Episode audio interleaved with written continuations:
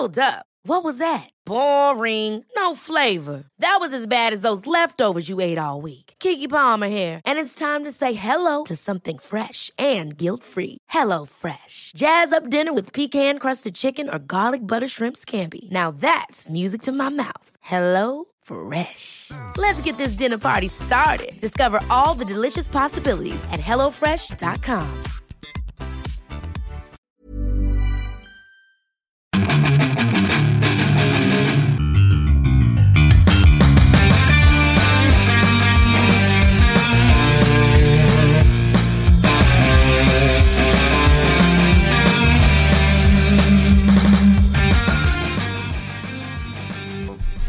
Bienvenidos a Fuera del Control, en especiales de cuarentena cuando crees que el mundo se va a acabar y lo único que puedes ver en, en las redes sociales es un tipo japonés corriendo desnudo. No, no es el Terminator de Mercurio.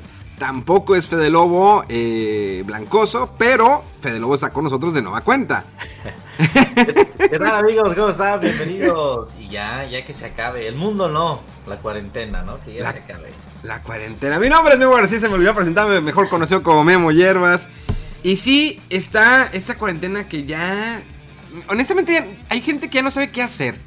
Ya, ya no sabe qué inventar. Ya los tiktokeros se les acabó la imaginación. Ya nada más es mover la cola como puedas. Saludos a... a- pues saludos, ¿no? A, que, a quien le caiga, ¿no?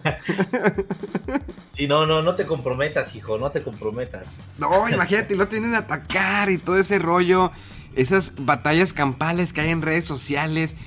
Pero fíjate que lo que da mucho son los chismes de youtubers, de streamers. Y esos mismos chismes los genera y la gente lo consume. No, y hasta uno, o sea, eh, yo me he echado hilos de youtubers, de este, por ejemplo, el de las lavanderas, ¿lo has visto? Sí. ¿Sí lo has visto? Sí me lo aventé todo. Sí, este, y hoy en la mañana, de hecho, hoy es- me estaba echando uno de Robert Pattinson y Kristen Stewart. ¿Qué? Entonces, pues sí, la neta, uno busca entretenimiento ya donde sea, güey. Sí está muy canijo. O sea, ¿cómo? Y, y lo terminó consumiendo. Kristen era la, mor- la morra que se quedó con el. que anduvo con el director, no se casó y luego después lo dejó y se fue con otro. Sí, estaba de romance con el Robert Pattinson en este en, en Crepúsculo. En Crepúsculo, ¿verdad? Ajá, o sea, ahí la, ahí la morra ya tenía novio, le gustó el actor, dejó a su novio y ahora eh, se estuvo con este güey. Pero cuando conoció al director de la película esta, la que dijiste tú, Ajá. que era la, la de Blancanieves, ¿no? Sí. Algo así. Ajá, anduvo con él y después lo vol- eh, volvió con el Pattinson y lo volvió a dejar. O sea, la morra sí era un desmadre, pues. O sigue siendo, quién sabe. Es como, ¿te acuerdas el caso de eh, esta Jenny- Jennifer Aniston y, y Brad Pitt? Sí, la pareja perfecta y todo. Y luego él conoce a esta, ¿cómo se llama esta mujer? La Tom Ah. A la, a la Lara Croft. Sí, sí, sí. Angelina Jolie. Angelina Jolie. La conoce, se pide el divorcio, se queda con Angelina Jolie. La niña adopta niños afroamericanos. El hijo, no, yo soy blanco. No, no, nada que ver. Pero. Pero no, está chingona mi familia. Sí, este, aquí hay una mezcolanza, no me, no me gusta mez- no, se divorcian y luego hay veces que los se ven ellos en la alfombra, está Jennifer Aniston y Brad Pitt y pues como que el vato se le ve la carita de que chinga, la cagué. Pero fíjate cómo la carrera de Jennifer Aniston de repente se fue hacia arriba y luego ya se fue hacia abajo, ya desapareció. No, tal, no totalmente, pero como la carrera de un actor se puede fumar. Que no todos los actores de televisión son pueden triunfar en el cine. Son excepciones. Digo, George Clooney, lo vemos, era... eh, salía en ER, un doctor X, y empezó a hacer cine, creo que hizo la de, ¿te acuerdas la del, del Crepúsculo al Amanecer? De Ajá, sí, sí. Roberto Rodríguez, que fue su primera película. Bueno, antes fue, primero fue la de, creo que Desperado, y luego la del Crepúsculo Amanecer. Pero la de Crepúsculo fue como la que llamó la atención, ¿no? Exactamente, que, sal- que salen de ahí, eh, de hecho ahí está George Clooney, sale este Tarantino y sale Salma Hayek, la famosa eh, escena esa de la serpiente De que la bailando. serpiente, sí, sí, sí. Y, y el hombre prosperó, digo, el único error yo creo que tuvo en su vida pues fue haber hecho Batman y Robin, esos pezones jamás los vamos a olvidar. Obvio que los pezones de, eh, de Alicia Silverstone eran, eh, estaban geniales. Era era la época donde ella estaba muy bonita, güey. Muy bonita, también es otra morra que... Que como que subió. Ella, ella que ella salió del video de Aerosmith, ¿no? Igual como está Liz Taylor. Con la, con la, ajá. Sí, ahí las dos yo creo que brillaron muy cabrón, ¿no? Ese video sí es así como este. Como que lo ves y dices, me voy a quedar a verlo todo. La neta, porque las dos se veían muy, muy bonitas en ese video, güey. Hermosa. Y Tyler, pues fue como que la que subió más. Sí, fíjate que y, pues, le dio todavía, el Señor de los Anillos le dio todavía más push. Y también ya fue desapareciendo. Y Alicia Silverstone fue, eh, hizo después Clueless, que es una película, eh, pues para, hecha para niñas. Hizo que otras y luego pues Batman y Robin, ese error. Y ya, desapareció la morra. O sea, totalmente. Entonces creo que a veces la fórmula es muy extraña. ¿Qué otros actores de televisión te acuerdas? Híjoles. Pues es que hay, hay, hay series eh, de actores como por ejemplo ah se me fue el nombre de esta serie muy famosa este ¿te acuerdas la serie de Cheers? Caldera. ¿Eh? Ahorita, me voy a acordar de la serie ahorita me voy a acordar había una serie que se llamaba Cheers por ejemplo de ahí Woody Arlenson estaba como mesero Woody Arlenson que es el que sale en la de Zombieland el que trae este el sombrero el sombrero Sí, que he salido en varias películas, que va a salir como Cassius en la película de Venom. Woody Allenson de ahí salió, salía en la serie de Cheers, que era una serie como, esa era de los principios de los ochentas, que era una serie que era en un bar, todo pasaba en un bar, o sea, nunca había, bueno, había excepciones que había fuera del bar, pero normalmente todo era en un bar y eh, de ahí salió, y también estaba Kelsey Kramer, está Ted Danson, bueno, Ted Danson hizo, ¿te acuerdas la película eh, Tres hombres y un bebé? Hombres y un bebé, sí, sí, sí, claro o sea, también sobresalió mucho en, el cine. Y fue que, y te acuerdas del caso de él que empezó a andar con, con Whoopi Wolver. Sí, sí, sí, sí. Y anduvieron un tiempo juntos y luego ya terminó esa relación. Y Ted Danson, eh, Danson, Danson, eh, regresó a la televisión. Es como Danson. sí, era Danson. Regresó a hacer CSI eh, por un buen tiempo. Y ahorita creo que sigue en televisión. Y lo, por ejemplo, Kelsey, eh, eh, Kelsey Grammer, él, este, famoso de Fraser, ¿te acuerdas? De esta serie muy, muy eh, psicólogos, ¿no? De mucho de pensar. Una comida bastante inteligente. Que, pues bueno, salió también en la película de X-Men. Ha hecho algunas películas, pero pues siempre fue de televisión. O sea, sí hay algunos actores, sí hay excepciones. De hecho, Danny DeVito estaba en una serie, ¿qué te acuerdas? Que era, se llamaba creo que Taxi. Sí, ya me acuerdo de la, de la serie que te decir. A ver, ¿cuál? Es de Seinfeld. Y por ejemplo, el actor este, Michael Richards, nada más fue esa, esa serie y fin. Y, hizo, una, hizo una serie, ese señor, de que era un detective distraído. Solamente duró una temporada. Sí, después quiso hacer algunas que otras cosillas y pues ya no, hasta que le dio a su stand-up. Y luego donde, fue donde su carrera se fue al caño porque pues el güey le dijo, le dijo la palabra prohibida con N. Exactamente. A, uno, a uno de sus este a uno, a alguien de su público y pues desde ahí vaya la carrera de este pobre señor. Este, por ejemplo, eh, el que era que salía como George. George, bueno, hizo también una serie, ha salido en películas. De hecho, George salió en la película, en la película de Mujer Bonita con Richard Gere y Julia Roberts. Ah, chinga, ¿en qué parte salió? Oh, oh, sale desde el principio. Es el, es el como que es el, el ayudante, bueno, como amigo de este Richard Gere, del personaje de Richard Gere.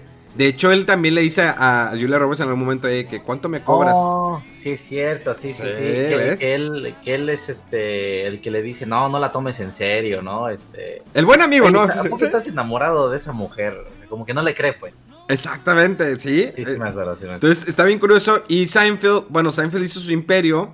Y bueno, ahorita eh, hizo hace unos años empezó la serie de. Comedian sin. Ah, sí. Comediantes en autos tomando café, en español.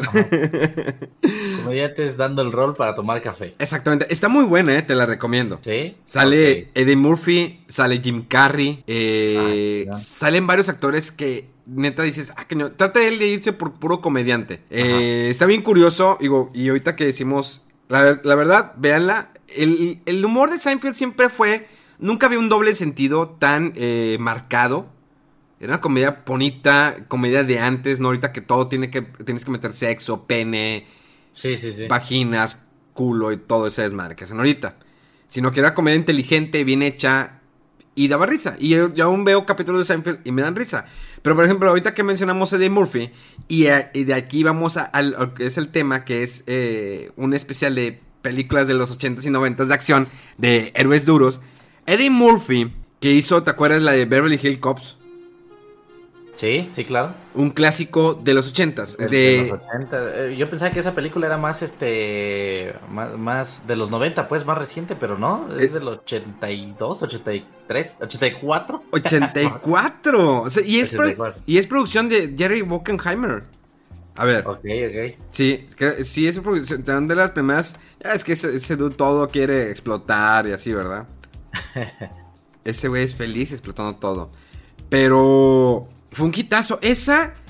Yo creo que el tema de Axel Foley estaba genial. O sea, el, tema principal estaba genial. La música ochentera, cómo eh, cuadran todos. Obvio que si ahorita la ves, los diálogos son. La mayoría de los diálogos son malos. Pero, Sí. el, pero la risa de Eddie Murphy.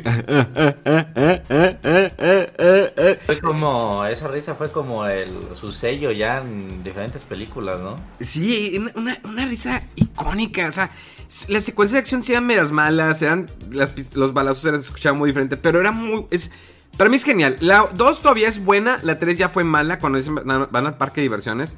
Es cuando dices, ya, ya la forzaste. O sea, ya lo habías dejado en, en la 2. Y ahorita que dices sobre los temas musicales, la verdad es que los antes el cine película que vieras tenía su tema y se te quedaba se te quedaba pegado. O sea, los ochentas también eh, qué sé yo, este Los cazafantasmas, Volver al futuro. O sea, todos, todas y cada una de esas películas tenía su tema y siempre se te queda, se te, se te queda grabado. Y yo creo que hoy en día no hay no hay temas originales, o no sé. A, lo mejor estoy cayendo en la nostalgia, ¿verdad? Pero si hoy en día no, no hay como un tema de una película que, se te quede tan grabado, pues. Tal vez el- a lo mejor el, tema de los Vengadores, eh, de Avengers, Ok, sí, sí, sí. Puede ser ese o a lo mejor el de Spider-Man. Pero fíjate que hay un tema, ¿te acuerdas? Dime si te, si te puedes acor- acordar de tararear el, de- el tema de Robocop. Ah, sí, es el ta ta ta Ta, ta ta, ta, ta ta ta, ta ta, ta.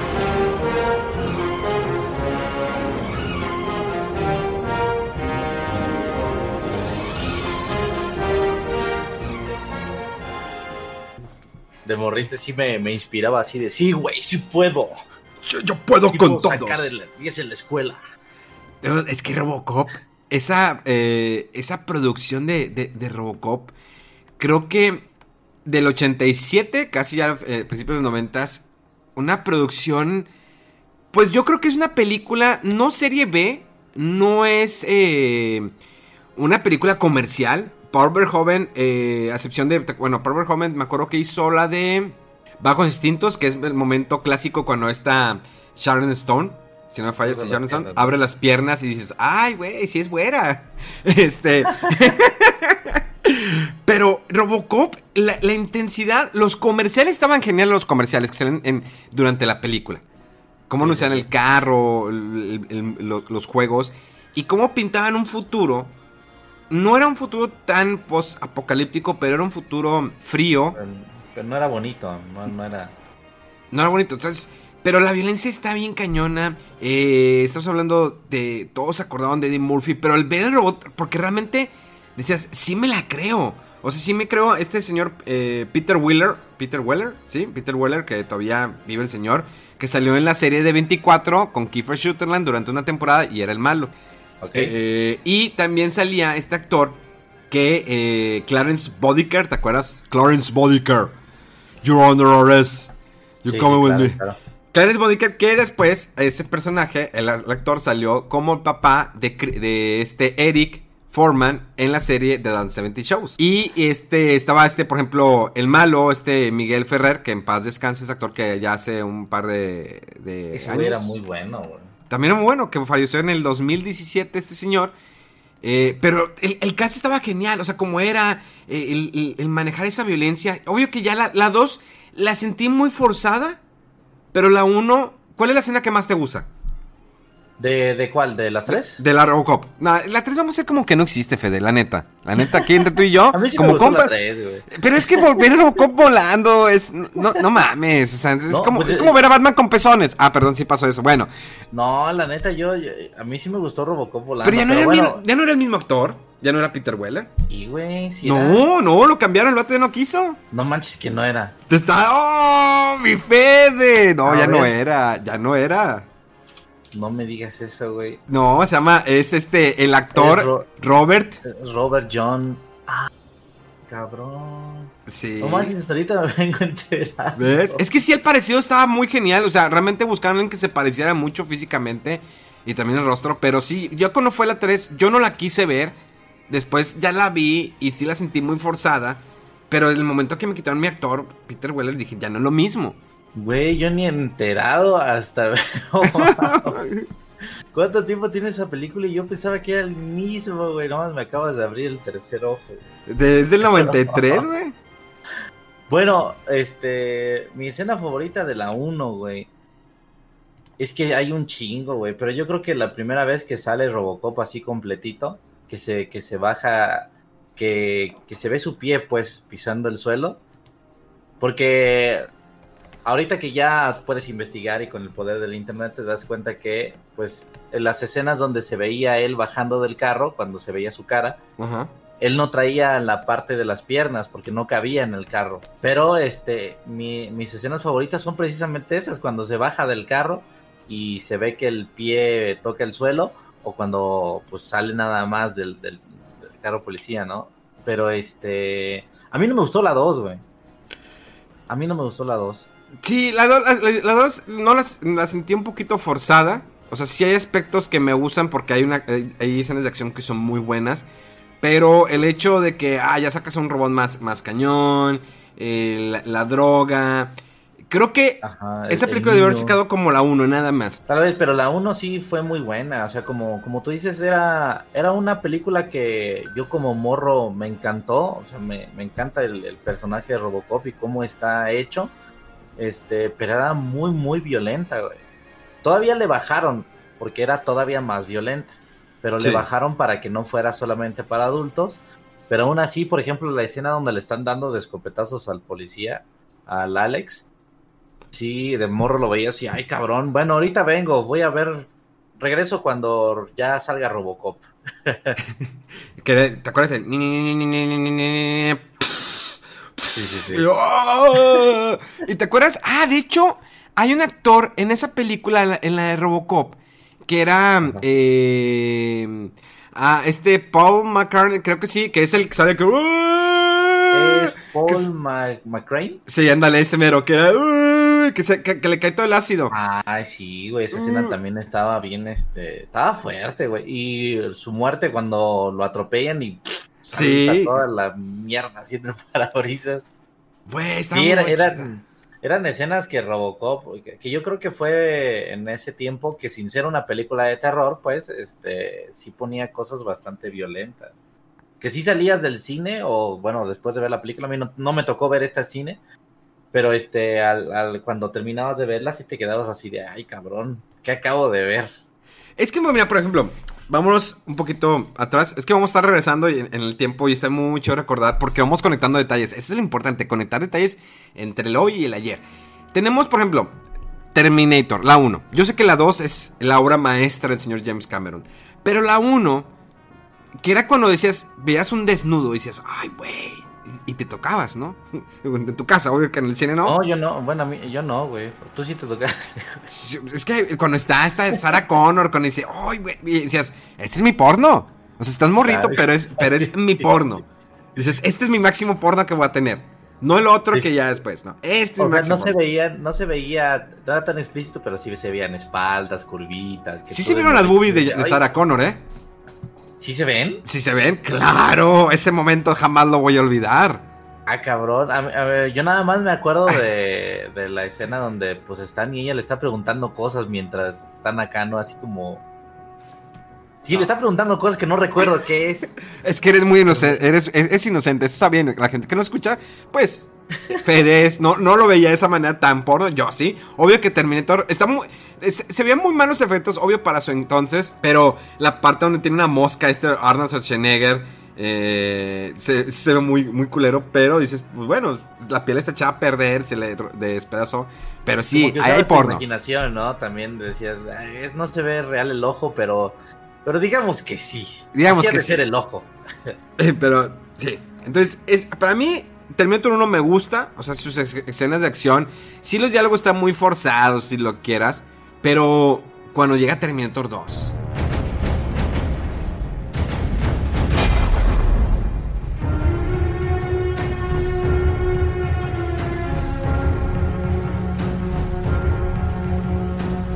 No, Terminator 2 es un son antes y un después. Ajá, perdón, te interrumpí. ¿Cómo, cómo, fue ese momento? O sea, ¿llegó Terminator 2? ¿La viste en el cine o en película casera? No, la vi en este. en beta.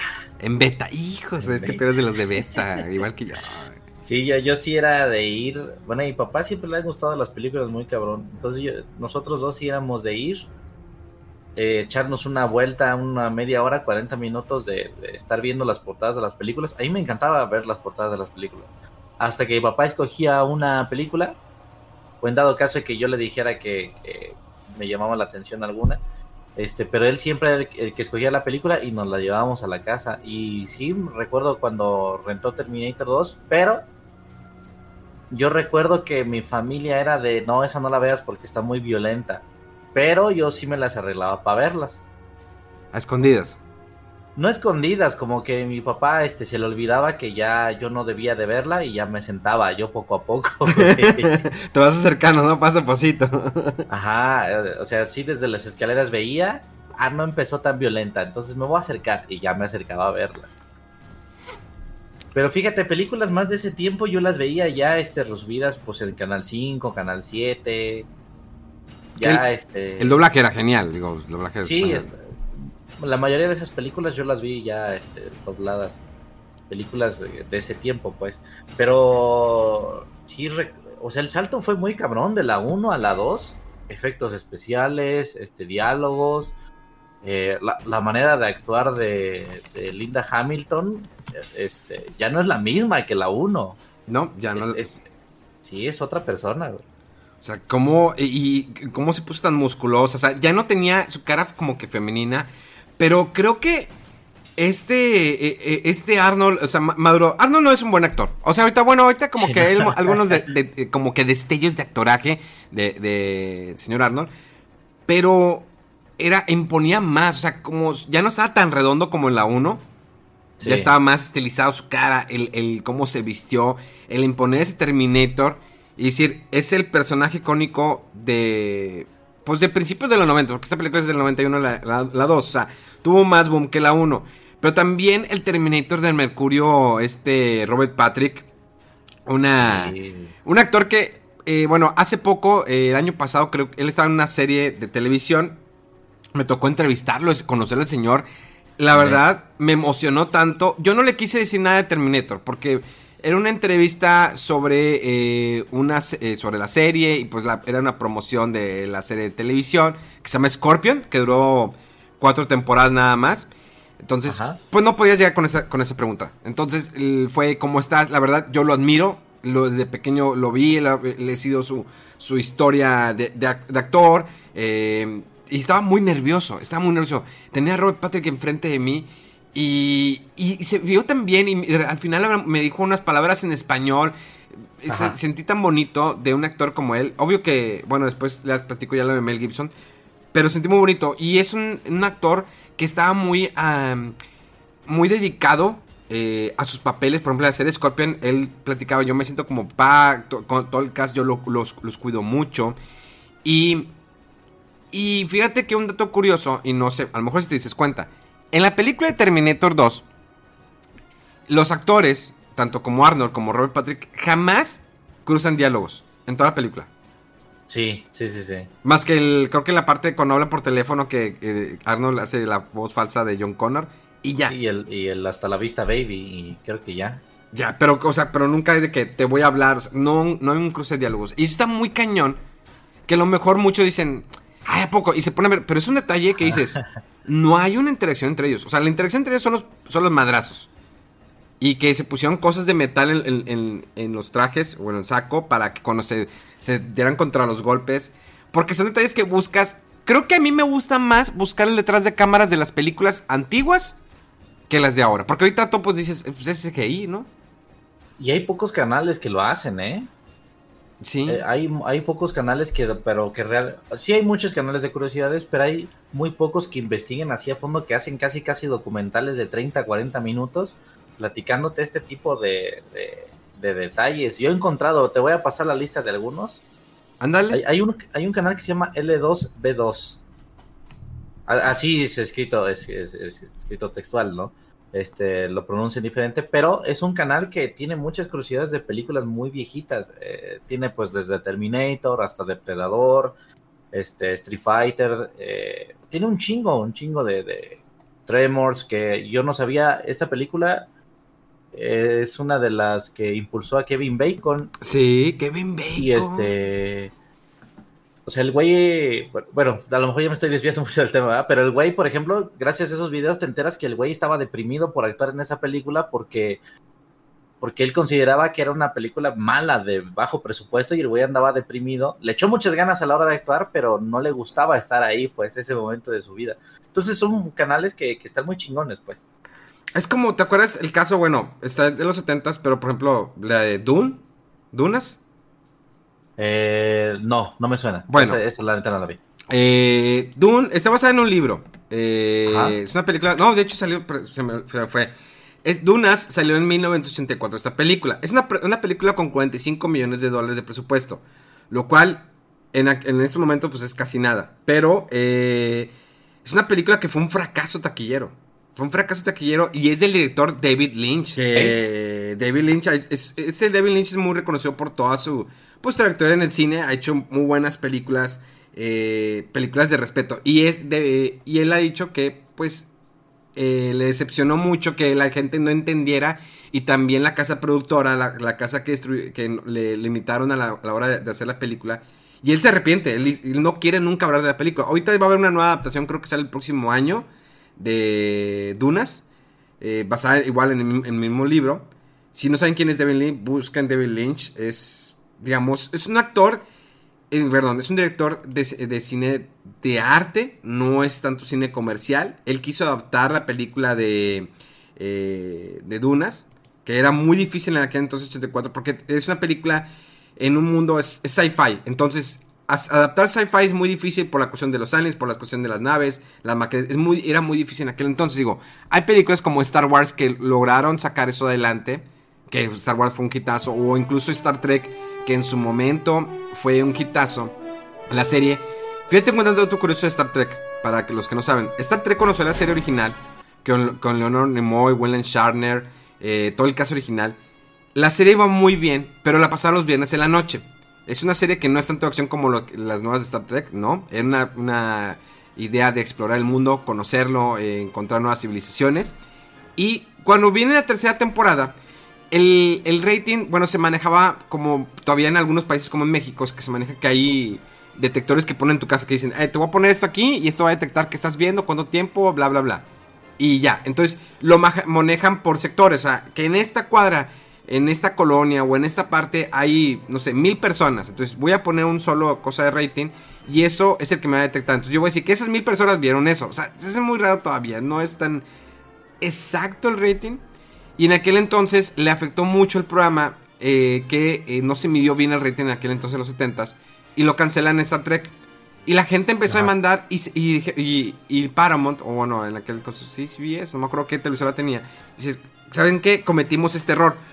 Vamos a tratar otra vez de retomarlo. Pero ya el cast ya no quiso, ¿saben qué? Ya no queremos. Entonces, empiezan a planear y hacen, lanzan la primera película de Viajar a las Estrellas con el cast original y de hecho fue cuando sale Star Wars. Entonces hubo un impacto muy cañón. O sea, obvio que Star Trek no iba a generar lo mismo que Star Wars. Fue muy difícil.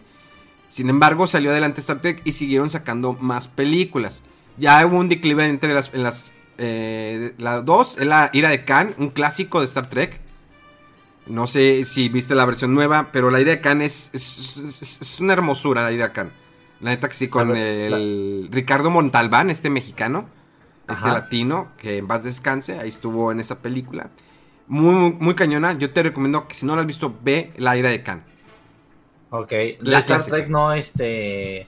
La verdad es que no. Mi papá, como nunca fue fan, y la, en la. Digo, lo que se retaba era lo que escogía él.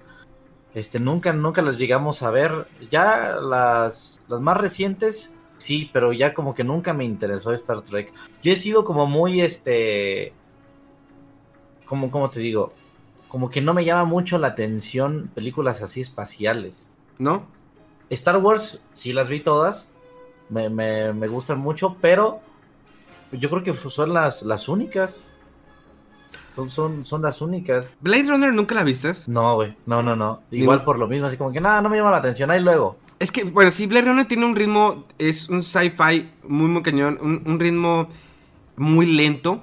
Es algo como Odisea del Espacio 2001 es muy lento, eh, su narrativa es buena, eh, hay algunos diálogos que están un poquito sosos, la música eh, está genial, así, un Blood My Mind, la música, y la 2 le hace un buen, es una buena continuación que obvio que no iba a generar una ingreso taquillero muy cañón, ¿por qué? Porque Blade está hecho para cierto público, es como el Dark Souls, el Dark Souls o el Demon Souls es para cierto público. Y ya, no va a ser para el mismo público, para la gente que juega Fortnite, para la gente que juega un Call of Duty. No va a ser para ese público. Y los y me acuerdo que los, un productor que entrevisté de Dark Souls me dijo, dude, es que en este juego lo hacemos de nicho.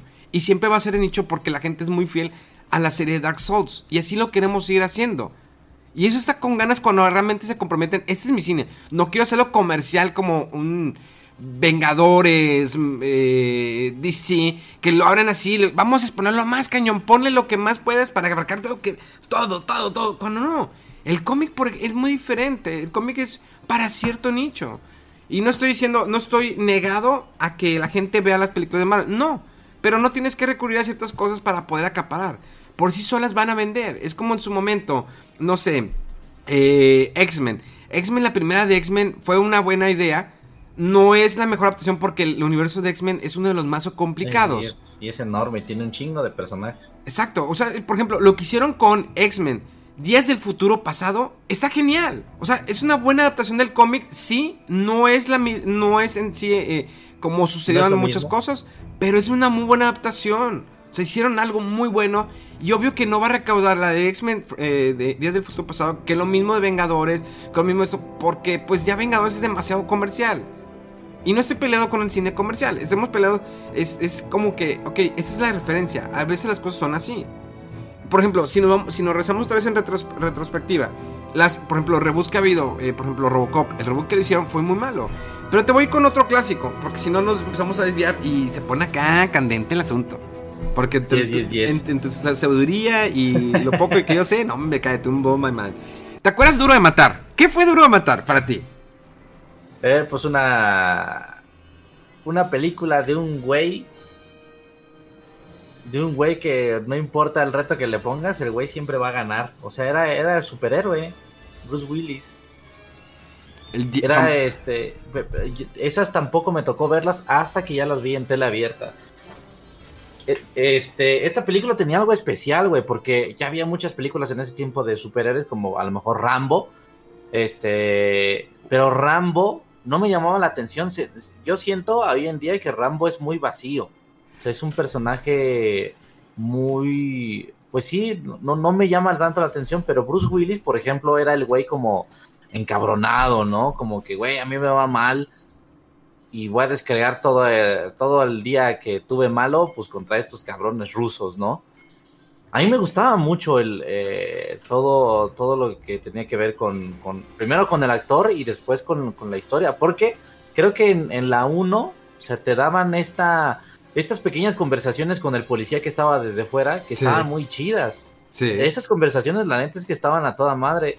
Y hay muchas películas de acción que tienen este muchos diálogos y, te pierden, ¿no? dices, ah, cámara, pues ya quiero ver chingadazos. Pero esta no, te entretenían, te entretenían los datos que le daba el policía al, John McClane. En esta película, que es que del, 88, que fue la primera película estelar de Bruce Willis. O sea, el vato venía de una serie de televisión, eh, que no me acuerdo cómo se llamaba, pero venía de una serie de televisión, según recuerdo. Y era la primera que dijeron, dude, meta a Bruce Willis. ¿Estás seguro? Sí, mételo a Bruce Willis. Yo, sí, no, tiene que ser, es primera película estelar, pero era una, apuesta arriesgada, porque creo que era adaptación de un libro, que no se llama Duro Matar, no me acuerdo cómo se llama el libro, pero según recuerdo cuando mm, investigué eso. Y fue las frases icónicas como el JPKJ, donde también sale este Alan Rickman en paz descanse, que pues, salió en la película de Harry Potter. Ajá. Eh, pero cañón, o sea, fue un, fue un, madrazo eh, eh, duro de matar. Y esos diálogos, las secuencias de acción, cómo sufre el personaje, pero también, esto va a ser muy X, pero cómo fuma.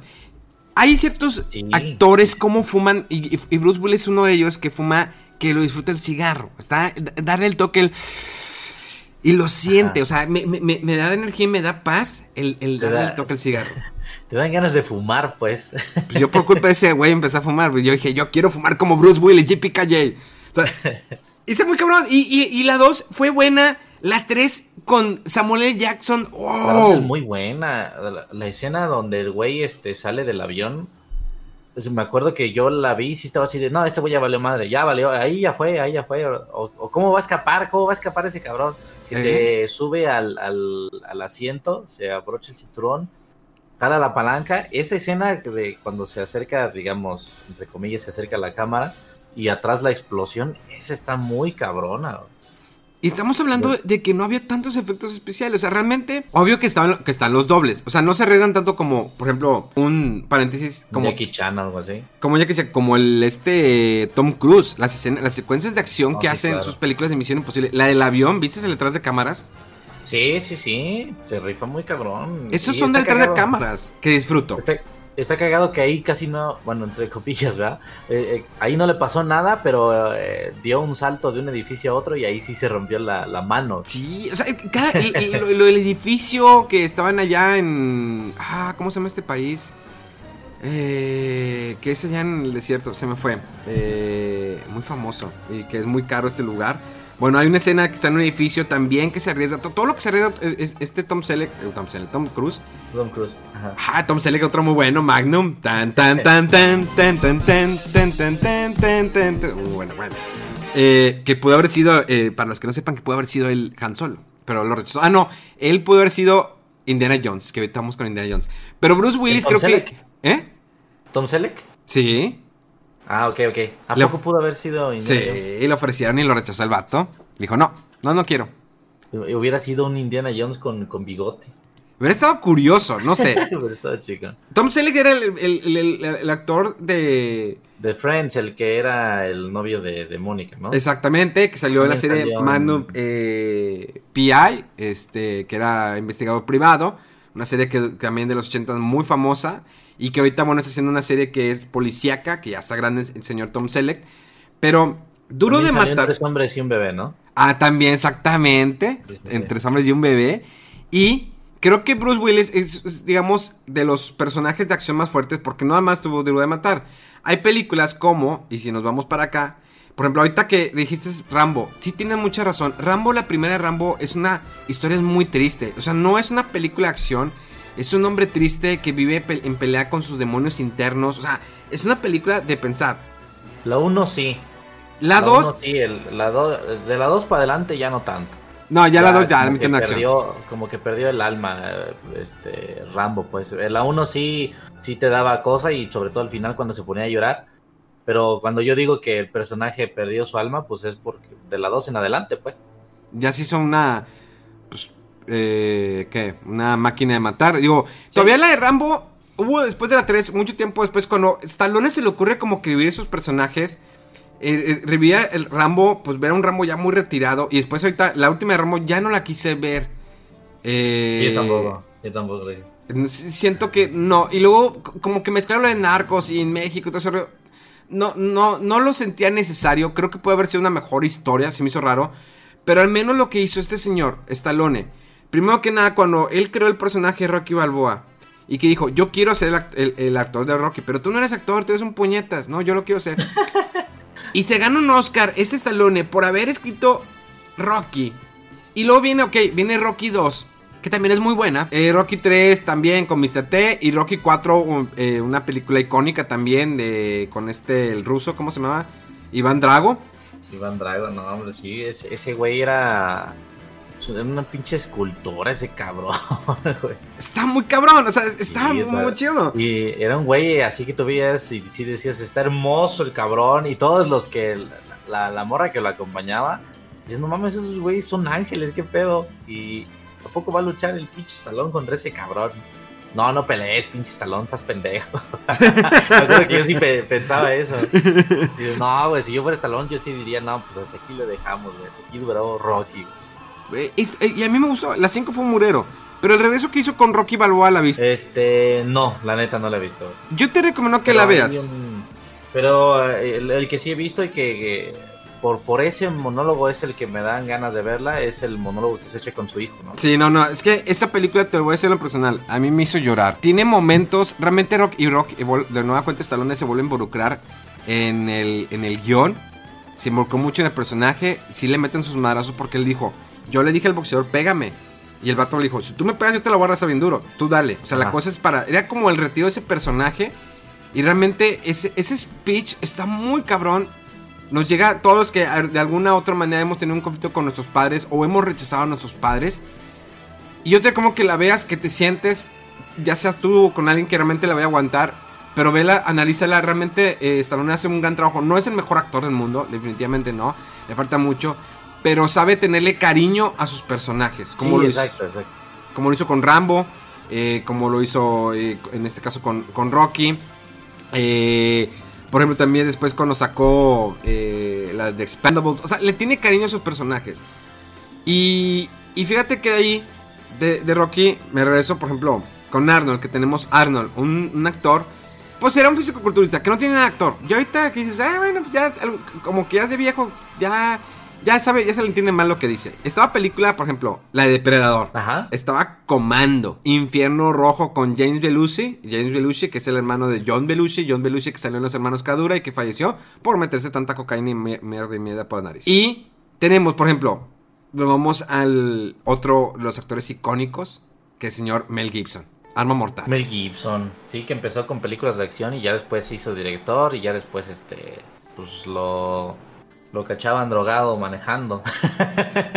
¿A poco no te gustaron las de, las de Arma Mortal? Sí, sí me gustaban. Hace mucho tiempo que las vi. No son de mis películas favoritas, pero en su momento sí las vi y me gustaría volver a verlas.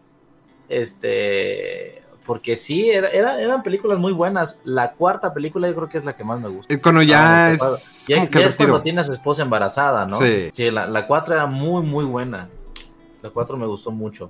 A ti, este...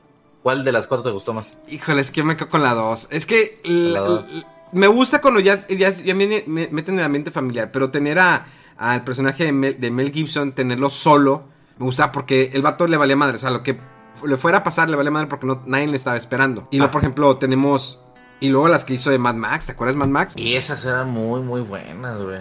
La de ahí, bueno, yo tiene también mucho tiempo que las vi, pero a mí sí me llamaba mucho la, la atención, este, pues el arte de la película, porque sí te hacía sentir súper, chale, está- ha de estar bien culero el futuro.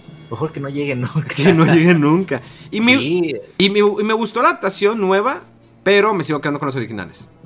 Neta. Sí. Es la que nueva, siempre, siempre he tenido la duda, ¿la nueva sí es secuela? ¿Sí tiene que ver con el universo de la 1 y la 2? Sí tiene que ver con eso. Sí, porque estuvo involucrado, de hecho, el mismo director y todo. Por eso está genial, o sea, está muy bien hecha. Es muy buena, es muy buena la, la última. Este, pero sí me acuerdo que yo la vi con, con, no me acuerdo con quién la vi. Pero te digo, me, me encantaba que siempre me ha dado mucha curiosidad cómo han hecho esa película, güey. O sea, no he visto yo un detrás de cámaras, pero por ejemplo, ¿quién diseñó el armado de los carros, el- el- los vestuarios, güey? Este, porque yo no, o sea, si tú me dices, no, pues un futuro apocalíptico que ya es un desierto y toda la gente es- lucha por gasolina, ¿no? Sí.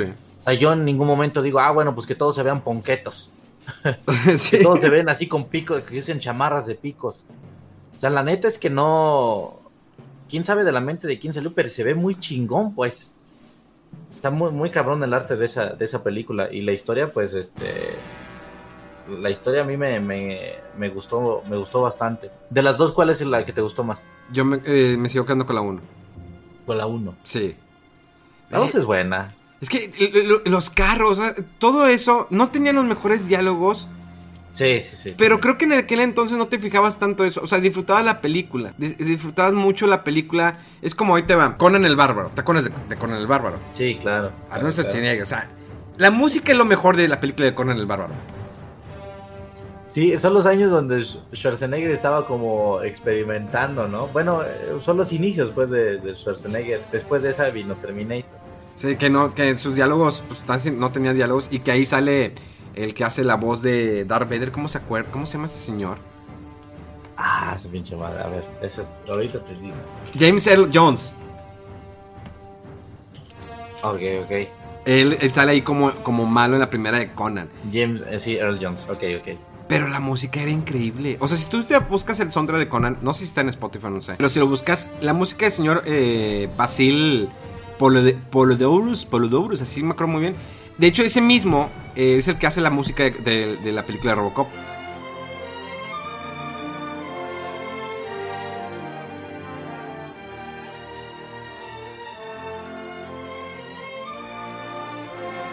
Sí, eran este coros mamalones, ¿no? Sí, con unos malones, o sea, realmente en una música. Y ver a este Arnold las secuencias de acción, cómo movía la espada pesada, los movimientos. Obvio, casi no hablaba el vato porque también no era actor. O sea, lo impusieron porque pues tenía por su estaba físico, mamado. ¿no? Estaba amado, exactamente. Estaba mamado y por eso ya lo. Y es que en ese tiempo eso era. Eso era, este. Estás mamado, ah, puedes entrar en una película de acción o en una película, este, chingona, pues. En ese tiempo eso era nada más. Exacto, entonces como que, ay, cabrón. Y, El y- mamado de hoy en día es estar guapo, ¿no? Esa- sí, estar guapo, exactamente. Y tener un millón de seguidores, más de 5 millones de seguidores en, en Instagram, sí, es ese pedo. Pero mira, hay películas, eh, porque no, se lo- no lo podemos dejar pasar. Obvio que a estar muy cañón abarcar todas las películas. Indiana Jones. Indiana Jones es una, una película de acción del señor Steven Spielberg, música de John Williams con el actor principal que es el señor Harrison Ford. ¿Cuál es tu favorita? ¿Qué, qué fue lo que te, te imaginas? ¿Cómo fue ese momento cuando viste la primera vez Indiana Jones? Digo, la, La primera, la primera salió en 81, estaba muy, estábamos muy morros. Obvio que pues, no nos tocó en el cine. A mí la que más me gustó fue donde sale el, el papá. El papá, es que esa, la última cruzada sin Connery. Con, con Sean Connery está, está muy chingón. O sea, Sean Connery también es otro actorazo. Y ver la, la, pues la dinámica que tenían. La neta es que estaba muy, muy chingona. Este. Yo esperaba mucho el- la de la Isla Calavera. Dije, a ver, vamos a ver qué, qué, qué pasa, qué sucede. Y la neta, no, no, nada que ver con las. Con la 2 y la 3, que son las que más, más les tengo cariño. Este, pero sí, muy, un peliculón, peliculón. Y Harrison Ford, pues no se diga, pinche actorazo. Híjoles. Sí, ¿Sabes qué me no. gusta mucho de Harrison Ford? No sé si has llegado a ver una entrevista donde este, le preguntan cosas que a lo mejor cualquier otro actor diría este, o se explayaría. Pero él nada más contesta sí, no, no me gusta, sí me gusta. No sé si lo has visto y de hecho el que lo, está entrevistando dice, oiga señor, usted es muy directo. No, pues, pues ¿qué otra cosa quieres que conteste, no? Oye, la voy a buscar. La voy, la voy a buscar. Es un señor que, que la neta no, no nada más te... En las películas demuestra que es un- una persona de acción, pues. Yo, yo, si algún día me llega a tocar la fortuna, yo creo que es un señor que impone muy cabrón. Cuando lo... Cuando lo bueno, si lo llega a topar de frente, pues. Yo, yo creo que sí, Harrison Ford no es un gran actor eh, en cuestión a la, cuestión, a la hora de los diálogos. Creo que fue un ícono de los ochentas.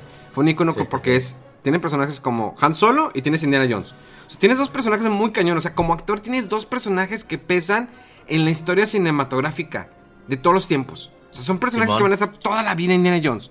Y toda la vida va a estar Han Solo. Por más que quieras meter otro actor. No, Harrison Ford es Indiana Jones y es Han Solo. O sea, es muy difícil que haya actores que digas, tengo dos personajes icónicos. Creo que quién más podríamos decir que tiene. Bueno, Arnold tiene que Terminator. Y pues bueno, sí, Arnold tiene Conan, tiene el comando. Pero dices, no, pues Arnold es Terminator. Como Stallone dice, es que, ah, bueno, ahí también está Stallone. Stallone dice, siempre Stallone es Rocky y es Rambo. Simón. Y de ahí no lo vas, no lo vas a sacar. O sea, haber hecho otras películas, pero siempre vas a recordar a Sylvester Stallone como Rocky como Rambo. Hey, I'm Ryan Reynolds. At Mint Mobile, we like to do the opposite of what Big Wireless does. They charge you a lot, we charge you a little. So naturally, when they announced they'd be raising their prices due to inflation, we decided to deflate our prices due to not hating you. That's right. We're cutting the price of Mint Unlimited from $30 a month to just $15 a month. Give it a try at mintmobile.com slash switch. $45 upfront for three months plus taxes and fees. Promo rate for new customers for limited time. Unlimited more than 40 gigabytes per month. Slows. Full terms at mintmobile.com. Es como... en otras películas eh, con otros personajes realmente es, es el personaje que lo marcó, pues. Exacto, es como... eh, Bueno, Stallone también hizo la película, la de Cobra, creo que sí. Una película de acción. Y es, es más, es como Jean-Claude Van Damme. Jean-Claude Jean-Claude Van Damme no tiene un personaje. O sea, es el vato de los madrazos. Es como... Pero él, él, él es él, o sea, Jean-Claude Sí. Van Damme, ese güey de las patadas, más bien. Ese güey de las patadas como Nico. eh, ¿Te acuerdas cómo se llama este actor en, en la película de Nico? No, güey. Ah, Steven Seagal. Ah, ok, ok, sí, Es- sí, sí. Steven Seagal es Steven Nico. Seagal. Es el vato que eh, utilizaba un cierto arte que todo lo hacía con las manos. O sea, no era patadas y girar y volar, no, no. Todo lo hacía con las manos. O sea, te pescaba y te aventaba al suelo, eh, todo golpes o, o tomaba un arma. Es, por ejemplo. Eh, Yo no me acordaba de Steven Seagal. sí, que ahorita está gordísimo el vato y que se ha metido en, pe- Sí. en pe- en pleitos y todo ese rollo. Sí, porque su carácter es pesadón. Exacto, es, es pesadón. Entonces, por ejemplo, Chuck Norris, Chuck Norris ahorita es un meme, pero Chuck Norris en un momento, en los ochentas, era Chuck Norris. O sea, las películas que el vato imponía que también, cero actuación, no, no, no sé qué pedo con sus diálogos, o sea, mal rollo, pero imponía el vato. Y es alguien que lo recuerdan ahorita la mayoría de las nuevas generaciones, pues lo recuerdan como el meme de Chuck Norris, pero nosotros vivimos sus películas. Y ahí, y películas, eh, es que si podemos mencionar tantos. Eh, bueno, obvio que Clint Eastwood también es parte de las, de las películas de acción, pero es que él está más enfocado en el cine de vaqueros. O sea, sí hubo sus películas de acción, pero pues ahí lo recordamos todos por el bueno, el malo y el feo. Obvio que también Los Imperdonables, entre, y es más como director. Es un vato racista que le tira mucho a, a los, a los latinos, lamentablemente. Y, por ejemplo, Sean Connery, que ahorita que lo mencionaste, pues es James Bond. Es el, el- el único y el original es James Bond.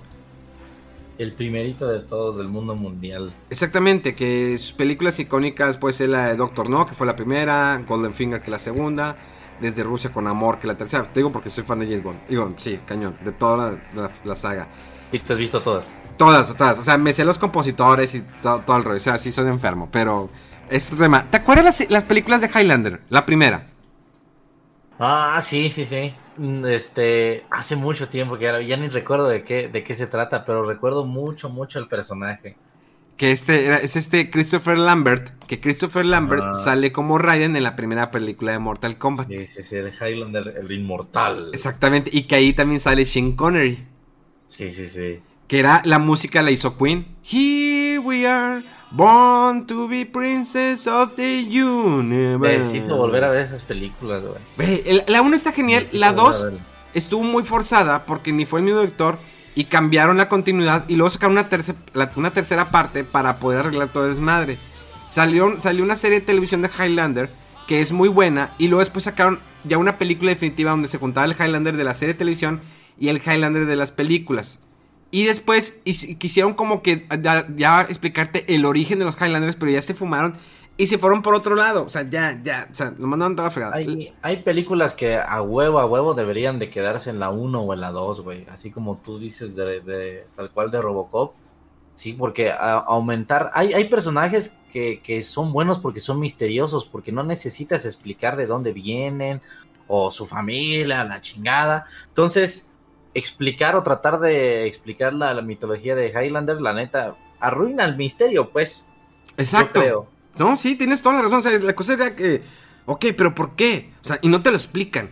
O sea, no, realmente no te explican el porqué de eso. Es como Star Wars, ya con el ya empezaste a sacar más cosas y todavía más y creciste más. Obvio que hay teorías, pero cuando sacaron, lo- me acuerdo, ¿te acuerdas lo de los mit- Miticlorians? ¿Miticlorians? Sí, que cómo nació Anakin. Ah, pues de repente me apareció. Ah, ahora resulta que es Jesús el Salvador del universo. Y que usted, señor, es la Virgen María, porque de repente no, hay, no existe padre y nació el, el niño, ya lo tenía dentro. No, es que los Midichlorians y lo tenía. O sea, ya hay cosas muy forzadas. Que todo eso se fue a la mierda con la 9, por cierto. Sí, o sea, es como que, ves, o sea, ¿qué pedo con esto? Y- no, sí. Y, y, hay- y, por ejemplo, ¿te acuerdas Karate, Karate Kid? Que no, ta- no, no propiamente es película de acción, pero Karate Kid creo que sí Ah, marcó, ¿no? Sí es, sí es icónica, sí, claro. La 1, las demás ya no. No, sí, ya las demás, ya, no, ya. Sí, Daniel, este, Daniel San. pues era el típico niño eh, flaquito, este débil que le hacían bullying y al final de cuentas pues se pudo defender, ¿no? Y se quedó con la rubia.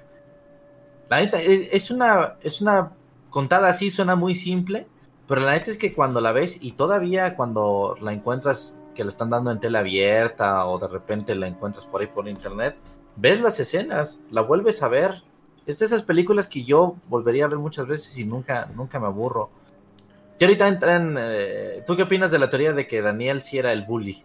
Yo digo que sí, porque te aventaste la serie de. YouTube. Este, no, güey, no, no me la aventé. No, no, no. No, es cierto, no, no, no, sí, sí, sí, ya, ya, ya. ya. Sí, sí. Sí, porque si casa la, la teoría de bullying es porque viste la serie de YouTube. Sí, sí, sí. ¿Ya viste las dos temporadas? La segunda, no. No, tienes que ver la segunda. La segunda no mames. O sea, es que esos, fíjate, ahí está, es un buen punto, Fede, que tocaste. Creo que esto, eh, la serie de YouTube de Karate Kid, es de los mejores regresos que ha habido de una franquicia Sí. de- del pasado a traerla ahorita. O sea, tiene una continuidad muy, muy sí, chida. ¿eh? No está forzada, tiene clichés de los ochentas, porque tienes que tenerlos, tienes que tener esos clichés de los ochentas, porque si eres conocedor, vas a entender por qué lo pusieron, porque no mames, está bien forzado es- ese momento. No, no, es que es cliché de los ochentas. Está haciendo una remembranza, o sea, es- está muy bien hecha esa serie. A mí nunca me han gustado las. O sea, los regresos que tienen que ver a lo mejor con los hijos, ¿no? Este. Ah, bueno, pues es que Fulanito ya tuvo una hija y Fulanito un hijo y ahora los hijos se enamoran y la chingada.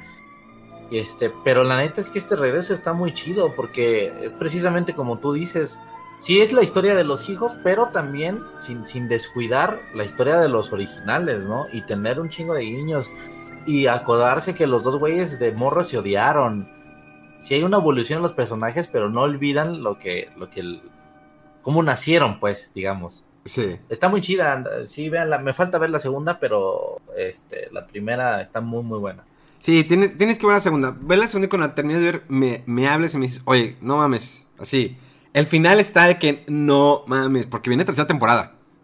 Viene tercera temporada. Y está muy bien hecha. Ese es, de, te digo, de los pocos regresos que me ha gustado. Obvio que la de Karate Kid con Jackie Chan y el hijo de Will Smith. No es mala, No es mala, pero no es mala, es buena también. es como decir la de Ghostbusters mujeres. Hubiera preferido que no le hubieras puesto Ghostbusters. Hazla como una película, las chicas eh, paranormal, lo que quieras. Y hubiera funcionado bien. fue, el, fue el pedo de tener el nombre Ghostbusters encima. Que Ghostbusters Sí. en su momento. ¿Qué fue Ajá. lo que recuerdas más de Ghostbusters? La primera. Ah, pues este, los fantasmas, güey.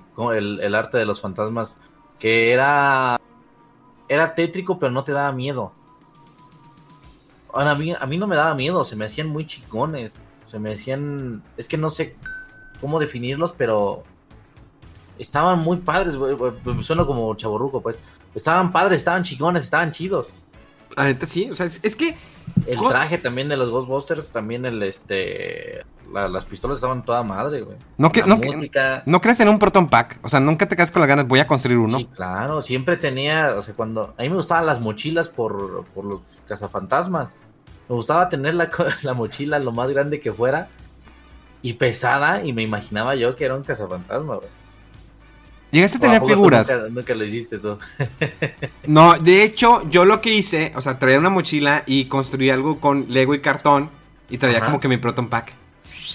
¿Con todo y pistolita? Sí, o sea, lo, lo hice con cartón, o sea, de morrillo, me gustaba mucho Qué crear chica. cosas. Mis papás no me compraban muchos juguetes, entonces yo me la pasaba creando cosas. De hecho, el Ecto 2, yo lo construí con piezas de Lego. Ah, cabrón. Pero es que antes el. Lego, a diferencia de ahora, el Lego ahorita Sí. pues te lo venden que esto es lo que vas a armar y esto es lo que se va a hacer. Y antes era que te vendían la caja con un chingo de piezas. Tú hacías lo que tú querías. que- Sí, sí, sí, sí, claro. Entonces yo me ponía mucho a armar y el 2 lo armé. Obvio que la las caricaturas de, de, de Ghostbusters estaban buenísimas. Me gustaron mucho el- Sí. el- los personajes, pero la película es lo oscura que es, los trajes, lo- digamos, cómo es cada personaje, cómo el, desarrollo de Dan Aykroyd, eh, Ramis como Egon, cómo es Bill Murray, el, el, el vato, el, presumido coqueto, que es, es el que se queda con la morra, eh, Ernie Hudson, que es este Winston. Cada personaje tenía una personalidad diferente y que los cuatro estén, estén en comunión junto con una Janine y luego lo que hacen, Electo 1, o sea, son cosas icónicas que no había tantos efectos especiales y que ya no lo vemos ahorita. O sea, tú Electo 1 lo reconoces, dices, Electo 1, Ghostbusters, así, ¡pum! Ghostbusters. Es como el sombrero de Indiana Jones, eh, ves el sombrero, un sombrero estilo Indiana Jones, Indiana Jones, o sea, son referencias icónicas que de una u otra manera lo pensaban las, las personas al momento de crear una producción porque realmente se le tenía un cariño. No estoy diciendo que ahorita no se hagan con cariño las películas y todo lo que quieras, sino que ahorita se recurre más. ¿Cómo, esto, ¿Cómo lo hago más fácil? Hacer el CGI. Y no estoy desprestigiando a la gente que está detrás de un CGI, ojo, porque luego ya ves cómo es la gente, sino simplemente que antes la que, que había más creatividad porque tenías que resolver un problema, cómo ibas a hacer eso que se viera real en la pantalla grande. Sí, era, era, eh, te digo ahorita que era, eh, ahorita que estoy viendo, perdón, este, detrás de cámaras de muchas películas. está muy interesante ver cómo llegaron a las ideas finales de este tipo de historias, que, son originales, pues, por ejemplo, para quien no sepa, la historia de los cazafantasmas era que llegaron con la idea de hacer una película futurista, donde este, los fantasmas eran algo común y pues había muchas organizaciones que cazaban fantasmas con tecnología y la chingada. Pero se dieron cuenta que hacerlo en película iba a ser muy caro, pero la idea era buena. Entonces lo que quisieron hacer fue, ah, bueno, pues vamos a hacer mejor el origen de los cazafantasmas. Para que cuando ya tenga mucho punch, cuando, ya crezca la franquicia, ya hacemos ahora sí la película futurista.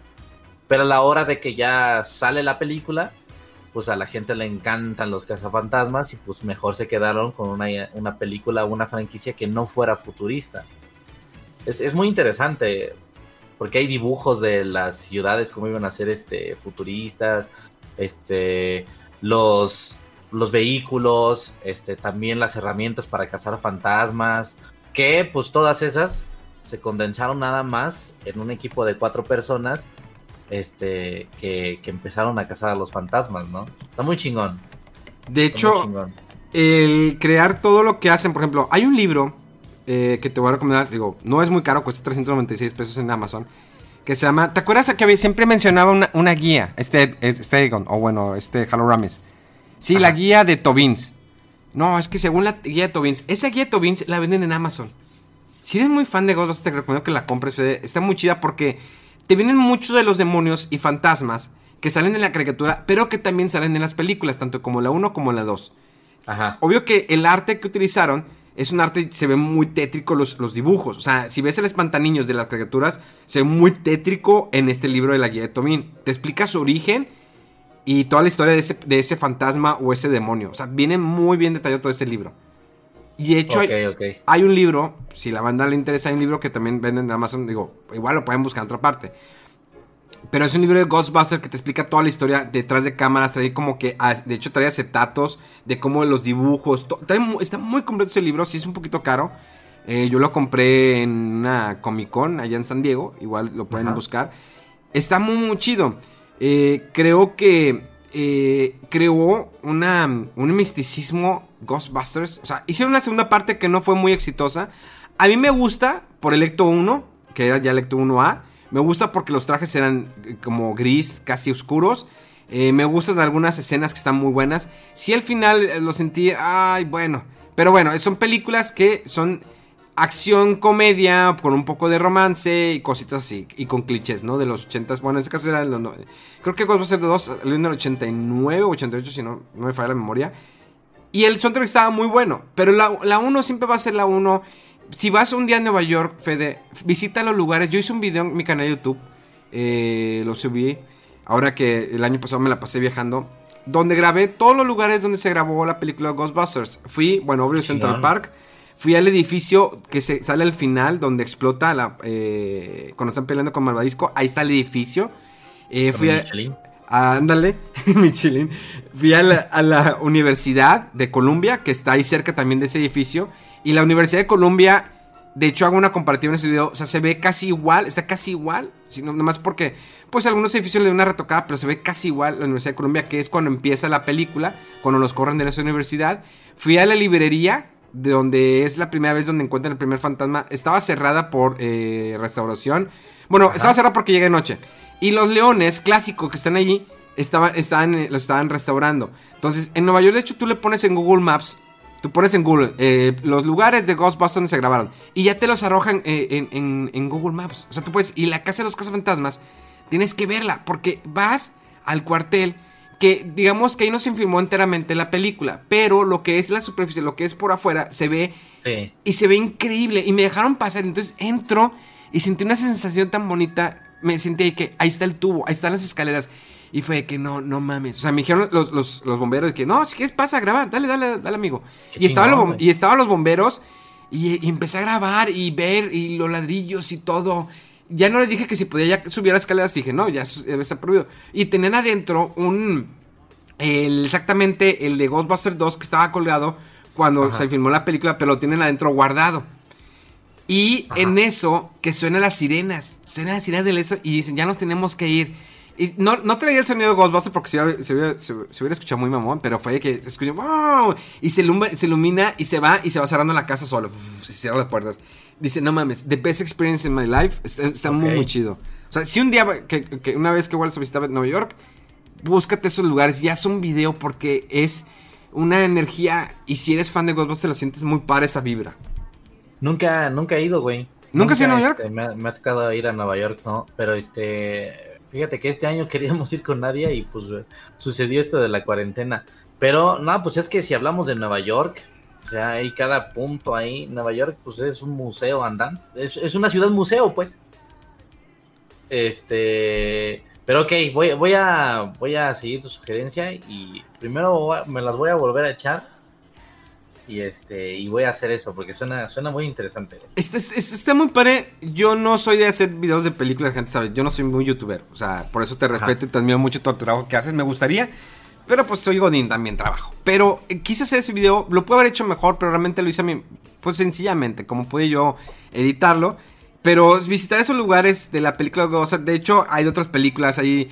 Por ejemplo, si Central Park vas a la parte de, eh, de Mi Pobre Angelito. Hay muchos lugares muy icónicos en Nueva York. Eh, de hecho, Central Park es un lugar donde han filmado tantas películas. Pero neta, neta, ver el cuartel de los cazafantasmas y te aparezca en Google Maps y cuando llegas allí, yo iba cambiando, a mí me tocó, quise irlo a ver tres años y durante tres años siempre lo tuvieron en reparación. Y hasta el año pasado me tocó que lo abrieron y lo primero que fui, iba, me acuerdo con este Akim, y le dije, dude, tengo que ir a ver el cuartel de los cazafantasmas. Llegué y fue, dude, me salió una lágrima. Soy tan fan de Ghostbusters que me sentí así, muy, muy chido. Y, es- algo que a mí me transmite la película. Que obvio que hay películas como las nuevas de, digo, no sé, Vengador, lo que quieras. Sí te transmite, tú lo quieras, pero creo que para mí es más logro lo que hicieron con Ghostbusters. La idea, los personajes, los trajes, el Proton Pack, el Ecto 1, el esqueleto, todo eso, que estar en ese lugar a mí me llenó. O sea, me hizo sentir muy, muy chido. ¿Qué opinas de la última? O sea, eh, porque va a salir una nueva. Eh, Va a salir una nueva que, que me llama mucho la atención. Primero porque es el hijo de este eh, Ivan Reitman, que es el lector original. Sí, sí, sí. Eh, Me intriga cómo van a introducir los personajes. O sea, de qué van a estar, van a estar. Ya Bill Murray dijo que sí, Dan Aykroyd ya dijo que sí, sí. los demás. El único que no quiere es este. El morrito, ¿cómo se llama? Ah, que se retiró, la actuación porque pues su esposa tenía cáncer, ¿no te acuerdas? No, no recuerdo. Eh, ah, este Moraines, eh, Alan Moraines, algo así, el de querida te grande chico, no, no, querida eh, cogía a los niños, perdón, me acordé de una película por- porno, pero sí, Es eh, Rick Moranis. Rick Moraines, ándale, Sí, sí, sí. eh, Que este güey desapareció un chingo. eh, o sea, en los noventas estaba en un chingo de películas. ¿sí? Este también estaba en este. Ah, ¿cómo se llama esta? La de los niños que juegan este fútbol americano. Pequeños gigantes. Pequeños gigantes, Sí, este. Él, él, di- él decía que no. él dijo que no, o sea, es que él se retiró de la actuación porque, bueno, ya Sí, falleció sí, su sí. esposa, está con sus hijos, pero le volvieron, lo quisieron invitar, dijo que no, que no quería, que no, él no quería regresar, es como... el- Chale, estaba toda madre. tener todo el caso original, porque Janine va, o sea, toda la mayoría regresan. Entonces, Ajá. está muy cabrón que los vas a ver de regreso. Espero que, eh, yo creo que el hijo, si es el hijo del director y el y el director original va a estar ahí de cerca, yo creo que están haciendo muy buen trabajo. Creo que ya se estrena este año, se estrena en julio, ¿no? Sí, este año se, se estrena. Decían, este, sí, mitad de año, pero pues no sé, no han anunciado un, este... ¿Un segundo tráiler? O algo así. El trailer a mí me emocionó. Sí sentí que el problema, ¿sabes qué es? Que como ya vimos Stranger Things, cre- creemos que ellos están tratando de inventar un nuevo Stranger Things. Pero no, o sea, Ajá. traes, el, traes el, el misticismo de la película original. Que al fin de cuentas, Stranger Things es una mezcolanza de series y películas de los 80 de misterios, fantasmas y acción. Sí. Por eso está tan padre, güey. O sea, Por eso está tan, tan chingona. Sí, sí sientes ese mismo feeling, pues. Exacto, entonces eh, ahí hay algo, yo creo que sí va, va por buen camino esta producción, creo que sí va a salir algo muy, muy chido. Eh, Pues ojalá, porque por ejemplo, eh, Terminator también trajeron a, a Ay, Linda y, la terminaron de enterrar, güey. fíjate que O sea, la, la franquicia, pues, no, no, no la actriz. creo que tiene algunos momentos o pocos momentos rescatables la nueva Terminator, ¿cómo se llama? ¿Génesis? ¿Sí, no? Este, no. No, Dark- Fate, algo así. Dark Fate, Sí. exacto. Creo que, no sé si el lector quiso irse por el lado de... A mí no me gustó nada. el protagonismo de la mujer. No tengo problema alguno porque pues Sarah Connor ya era protagonista desde la 1 y en la 2. Era la dura y era protagonista. Obvio que también Terminator sobresalía, pero era Sarah Connor. O sea, ya era Ajá. una mujer dura. No tengo problema. Yo no lo veo como que me quisieron imponer el feminismo que hay actualmente. Que no estoy en Ajá. contra de eso y aclaro. Sino simplemente el hecho, tienes a Sarah Connor, y lo tienes a la niña, y lo tienes a la otra, a, a nueva Terminator. Entonces, siguió la misma, hizo lo mismo que hizo este. ¿Cómo se llama el director de, de Force Awakens? J.J. Abrams. Ah, J.J. Abrams. Es- quisieron hacer la misma fórmula que hizo J.J. Abrams con el episodio 4 con Force Awakens. Tra- agarra la- casi la misma historia, distorsiona algunas cosas, metes a estos personajes y tengo la fórmula perfecta. Force Awakens le funcionó.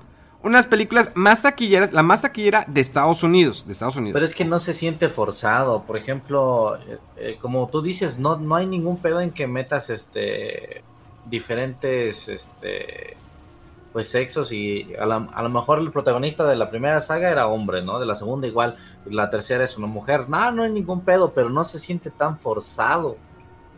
O sea, Mano, no, hay, no hay como una explicación, pues, pero eh, sí, continúa, perdón. No, no, es, es que, no, eh, lo que me decías, en la Force Awakens no se siente tan forzado, pero fue la misma fórmula que hicieron con, con esa de Terminator.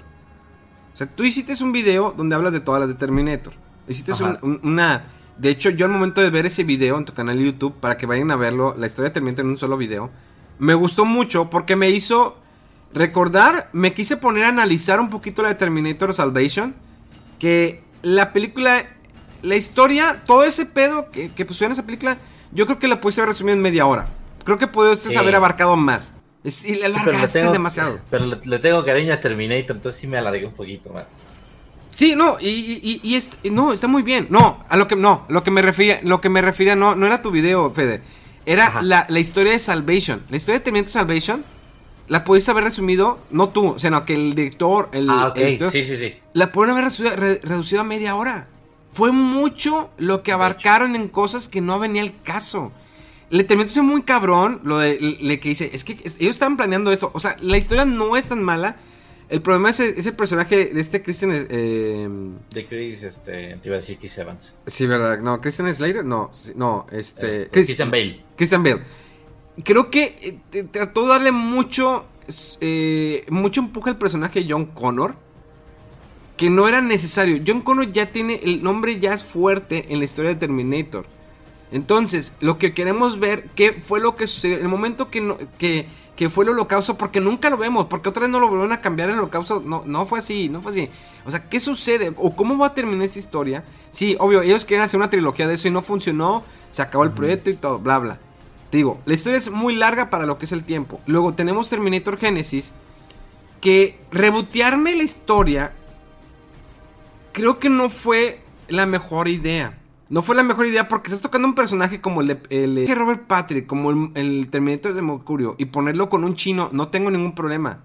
Pero no era necesario, o sea, no, tienes, no tengo problema que, con que, que, que fuera un chino. Simplemente es que ese personaje es icónico de Robert Patrick, se acabó. O sea, no tenías que hacer ese reboot otra vez. O sea, no tenías por qué rebotear esa parte. Para, para explicar de que los mandaban a otro futuro y que resultó que John Connor eh, se hizo malo porque este, la, la, inteligencia ya no es Skynet, ahora es esta más. O sea, no, no. O sea, revolviste más. O sea, quisiste hacer como lo que te expliqué hace rato con Highlander. Quisiste hacer una mezcolanza que no era necesaria. Sí, fíjate que a mí este Genesis sí me gustó, ¿eh?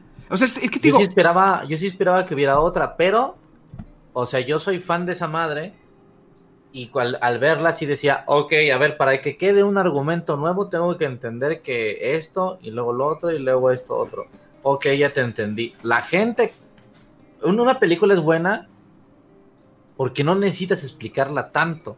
Pero esa película te revolvía para que eh, eh, entendieras el nuevo argumento. Entonces yo como fan, yo, digamos, entre comillas, me tomé la molestia de entenderla. Pero hay gente que no, no se va a tomar la molestia. Entonces, lamentablemente es la mayoría que dice, no, no entendí. Ahí luego. Porque no es tan fan, pues. Pues, entonces, este, eso es lo que hace especial una trama. Por eso, pues yo creo que, pues, no, ya no le siguieron por ahí. Estaba muy rebuscado el pedo. O sea, de las de Terminator, ¿con cuál te quedarías? Ah, pues obviamente con la 2, pero si no es la 2, o sea, ¿de las nuevas o de todas en total? No, vamos, todas en total.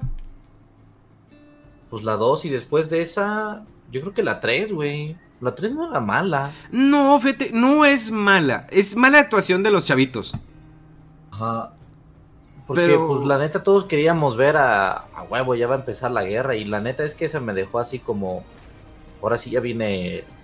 Ya, ya van a hacer la trilogía de las de la guerra, pues. Exacto. que quisieron hacer con este Christian Bale, pero pues se fue a la mierda. Sí, es cierto. Fíjate que ahorita que decías de.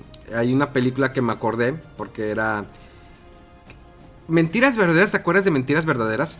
Sí, claro. Un, un película, ¿no? Era, también era este mi porno, güey. la escena donde se me fue el nombre de la actriz, pero donde baila. ¿Quién es, la que sale Jamie, Lee Curtis? Exacto. Uy, qué guapa mujer. Este, era mi crush. Sí, Jamie Lee Curtis. después de esa película se convirtió en mi crush. Muy, muy buena película, güey, muy buena película. El final también está muy chingón. Porque pues eran nuestras, nuestras películas noventas y, y, te vas a esa, te vas El Vengador del Futuro. Es que Ardo sí tuvo buenas, ¿eh? El Vengador del Futuro. Sí, Sí, tuvo, tuvo buenas películas. Este, El Vengador del Futuro también, a nivel de historia, estaba muy buena. Y también el arte de, de, estos güeyes que. O sea, mientras había persecuciones y etcétera, veían a güeyes así todos deformes. Eso estaba muy chingón. Hay estaba una, muy cabrón esa película. Hay una película, eh, la de. ¿Cómo se llama? Máxima velocidad. Speed. Uf. Uf, esa música. El, tema musical estaba bien cabrón. Esa película es muy buena. La 2 me indignó ah, que ya no estuviera Keanu Reeves y la neta ni la vi. Sí, no, la 2 fue como que, no mames, es una puta comedia de esta Sandra Bullock. De, Sandra Bullock, exacto. No, Máxima Velocidad es, esa así. Esa junto que también Bad Boys. Bad Boys. Yo nomás vi la 1. Ah, no es cierto, no, no, te estoy mintiendo. La 2 también la vi, pero fue hace mucho tiempo y me gustó tan poco que ya no me tomé la molestia de volverla a ver para armar video de eso. Es la que, 1 es buena, la 1 es buena. La 1 es buena, la idea estaba bien. La 3 la ve, acabo de ver hace poco, no la fui a ver al cine, hace poco la renté. Dicen que no es mala. No es mala, el problema es que voy a lo mismo. En quieres ya empezar a meter por las, eh, las tendencias que hay ahorita en la actualidad en el cine, en la acción y todo eso. Tienes que meterlo para poder sorprender a la gente. O sea, la gente ya no se va a sorprender con la acción de los 80s y 90s, definitivamente no. O sea, quiere, siempre quiere hablar más. Como el que quiero más gráficos, quiero que se vea más real el personaje. No, es que viene el Play 5 y se ve más cabrón. Dude, pero si se puede ver muy cabrón y no tiene historia el juego, ¿qué vas a hacer o qué? O sea, porque hay, hay, hay ejemplos de fracasos en la, industria del videojuego que por más que le metieron gráficos, el juego... Sí, claro. No, no, no sobresalió, no vendió. Entonces, eso sentí con Bad Boys 3. Está buena, es nostálgica y creo que si van a hacer una cuarta parte eh, claro que Martin Lawrence se ve un poquito gordito. Está bien. Te voy a dar otro ejemplo. Está bien, pues es el tiempo que pasa. es el tiempo que pasa. Aunque Bruce Willis ha conservado bien el vato, ¿eh? Hay otra que es la de Punto de Quiebra. Point Break. No sé si te acuerdas. Eh, no la vi, güey. No Neta, Keanu Reeves y este. ¿Cómo se llama? Este actor que falleció que sale en la, en la sombra del amor. Patrick Swayze, que sale de ba- baile, baile candente. Sí, Bueno, el. Ok, sí, sí, sí, sí lo ubico. Esa El- película- El, el guapo. El guapo. es una película mítica de los noventas. Una película de nicho no comercial que después le hicieron un reboot muy malo. eh, que no es necesario. Yo te recomiendo que la veas esta película. Pues más que todo es el, el Surfer. Es, una, es el agente Utah. Eh, que es de la FBI. Se mete de undercover en un grupo que son. que roban bancos. La historia esta es un cliché normal de las películas de las acción de los 80s o 90s. Pero sus secuencias de acción son muy buenas. La historia, cómo se desarrolla, su música. Y un final que dices, wow. O sea, es una película muy buena. Así como eh, Harrison Ford, la del fugitivo. Ajá. ¿Te acuerdas del fugi- fugitivo? Sí, claro, claro. O sea, verlo así. esa película la vi, la vi muchas veces y la escena donde se avienta, sí, sí, sí decías, ay, güey, Uy, güey. qué huevos escena. tiene ese güey. Qué huevos, exactamente. O sea, es, es, muy, es muy buena. Eh, por ejemplo, también tuvo juegos de Patriotas, este Harrison Ford. La de. eh, La de avión avión presiden- presidencial. Sí, Uy, está muy buena. ¿Qué dices? es mis favoritas. esa ¿Qué es es? mis favoritas. No mames, ¿cómo el presidente va a ser tan cabrón? Pero dices, pues no mames, es Harrison Ford, es, es Indiana Jones con Han solo, en uno solo. ¿Qué más quieres en y, este y mundo? sí te decían, este, no, pues es que el presidente fue soldado, güey, y ese güey estuvo en guerras y la chingada. Se sabe defender. Exacto, se sabe, se sabe defender. Había películas como, por ejemplo, lo que decíamos, eh, los, en los The Expandables. De Stallone hizo una fórmula increíble con The Expandables. Esa es muy buena, güey. Fíjate que la 1, este, como que la... La 1 no me gustó tanto, pero la 2, donde sale Van Damme, Ve, es que mezclar tanto La- actor, ¿cómo le haces? ¿Cómo le haces? Estás hablando de meter que, eh, es, eh, bueno, obvio que es Stallone, Jean-Claude Van Damme, eh, este, el de Rocky 4, ¿cómo se llama? sale a- Iván sale Drago. Norris. Sale Ah, Schwarzenegger, Jason, Jason Statham, eh, Jet Tre- bueno, Terry Crews, ese güey le entra a cualquier parte, con tal de mostrar, mostrar sus músculos. Sí, con tal de mostrar que puede cargar cosas grandes y pesadas. Exacto, Chuck Norris. O sea, están Eh, de actores icónicos de los 80s y 90s. O sea, es que. eh, Y, y hay gente que, no, que dice: Ah, es un churro, está bien mala. Dude, es que es No, una no, representación de cómo eran las películas de los 80s y 90s. Eso es el cine de antes. La pelea final, que es contra Van Damme, este, este Stallone se echa unos chingadazos que son, son los, los que él hacía en Rocky, güey. ¿Sí? Y Van Damme se echa la- las patadas que ese güey este, daba en las películas de los 90. O sea, yo sí me quedé así de, no mames, dio la patada, no mames, dio el chingadazo. Mames, hizo la misma cara. Yo sí estaba este, orgasmeado con la 2. La 3 ya no me gusta. Este- son, son películas que las podemos volver a ver y a ver y a ver. Time Cop de Damme es muy buena.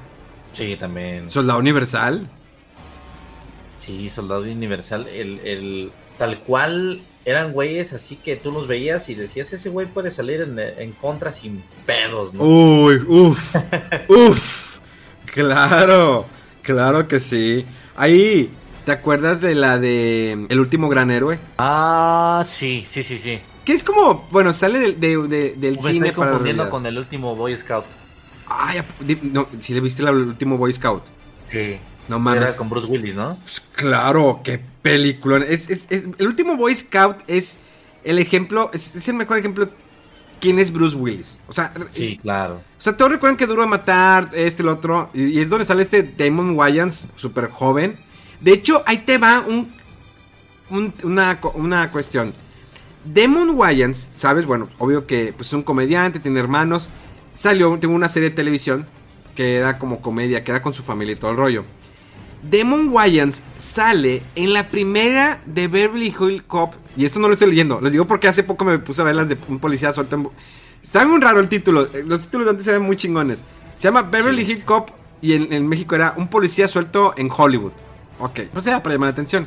Si tú ves la 1, hay una escena donde Eddie Murphy está bajando del hotel y eh, Tomo quiere, eh, va a agarrar unas bananas eh, o plátanos para eh, hacer algo, porque si no has visto, pues te voy a spoilear. En esa escena, el que le da, la- que le dice, no, pues si quieres agarrar la fruta que tú quieras, ahí sale Damon Wayans. Solamente sale por unos eh, por 40 segundos el hombre. Es más, cuando terminamos de grabar esto, ve y busca esa escena. Te digo, es como la mitad más o menos, es cuando está en, en el- en el hotel. Y es cuando le va a poner los plátanos en que se los va a atorar en el carro a los policías que lo están vigilando a este Eddie Murphy. Ok. O al personaje. Bueno, ahí te digo, sale unos segundos. Pero último Boy Scout, qué peliculón. ¿Cómo empieza el vato? Esa cara de crudo, esa cara de que me está cargando la chingada. Sí, era, era muy buena película. sí, y, y- y no es tan recordada, ¿eh? No. No es tan recordada. Pero sí es una de las mejores, yo creo que de, de Bruce Willis. Tal cual como tú dices, eh, es, la, es la representación de Bruce Willis. Exactamente. Y con la voz del señor Mario Castañeda, uff. Uf. Ah, exactamente, exactamente. Y, y por ¿Sabes qué ejemplo. otra A ver, ven, ven, ven. ¿Sabes qué otra película me gusta mucho de ese tiempo? La de El Demoledor. Uy, de Demolition Man. ¿cómo Y hasta no? ahorita, y hasta ahorita, este. De hecho, un, un día en stream, alguien me dijo, este. Estábamos hablando de algo que no se sabe para qué chingados es. Y alguien me dijo, es como las tres conchitas, güey. y yo, yo así de, ay, hijo de su pinche madre, sí entendí la referencia. Ve- sí, cierto, Porque las En la, conchitas. en la película o sea, era futurista. Este Stallone se quedaba congelado. Este, ya lo descongelaban y el güey ya estaba en el futuro, ¿no? Y el güey se encontraba con varios cambios. Pero uno de los más cabrones era que cuando iba al baño a cagar, encontraba tres conchitas. Entonces no había papel de baño ni nada. Entonces él preguntaba, oye, ¿para qué son las tres conchitas? Pero nunca había con- nunca había respuesta a esa pinche pregunta. Y de hecho así termina la, la película. Oye, yo nomás tengo una duda. ¿Para qué chingados sirven las tres conchitas? Fin de la película. Fin, eh, eh, güey, es que también este, es, eh, ¿cómo se llama? Snipes, ¿no? Era el, el, otro- el El Wesley Snipes, sí. Es muy bueno, es muy buen villano. Es que ese vato también para los madrazos era muy bueno. Sí, el- las películas de Blade. Ah, las de Bleon clásicos, que la primera fue, sí fue Guillermo del Toro, ¿no? La primera sí fue Guillermo del Toro. Sí, y es muy buena la primera, güey. Muy, muy, muy buena, un gran actor. No, bueno, actor me refiero a actor de putazos, porque pues Sí, sí, sí.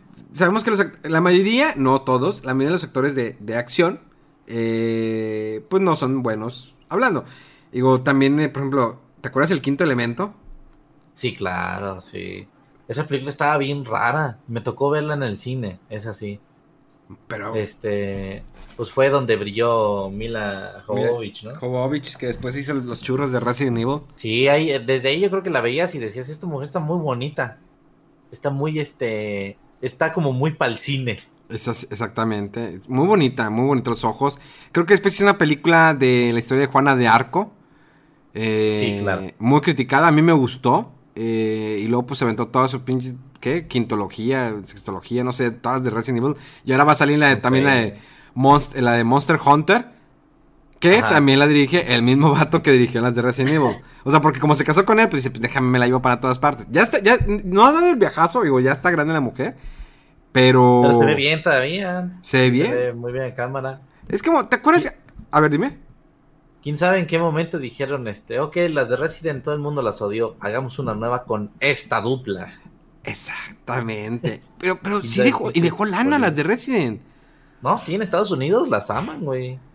Incluso aquí, ¿eh? O sea, hay mucha gente que dice, no, este... No conozco Resident Evil, pero la película me gustó.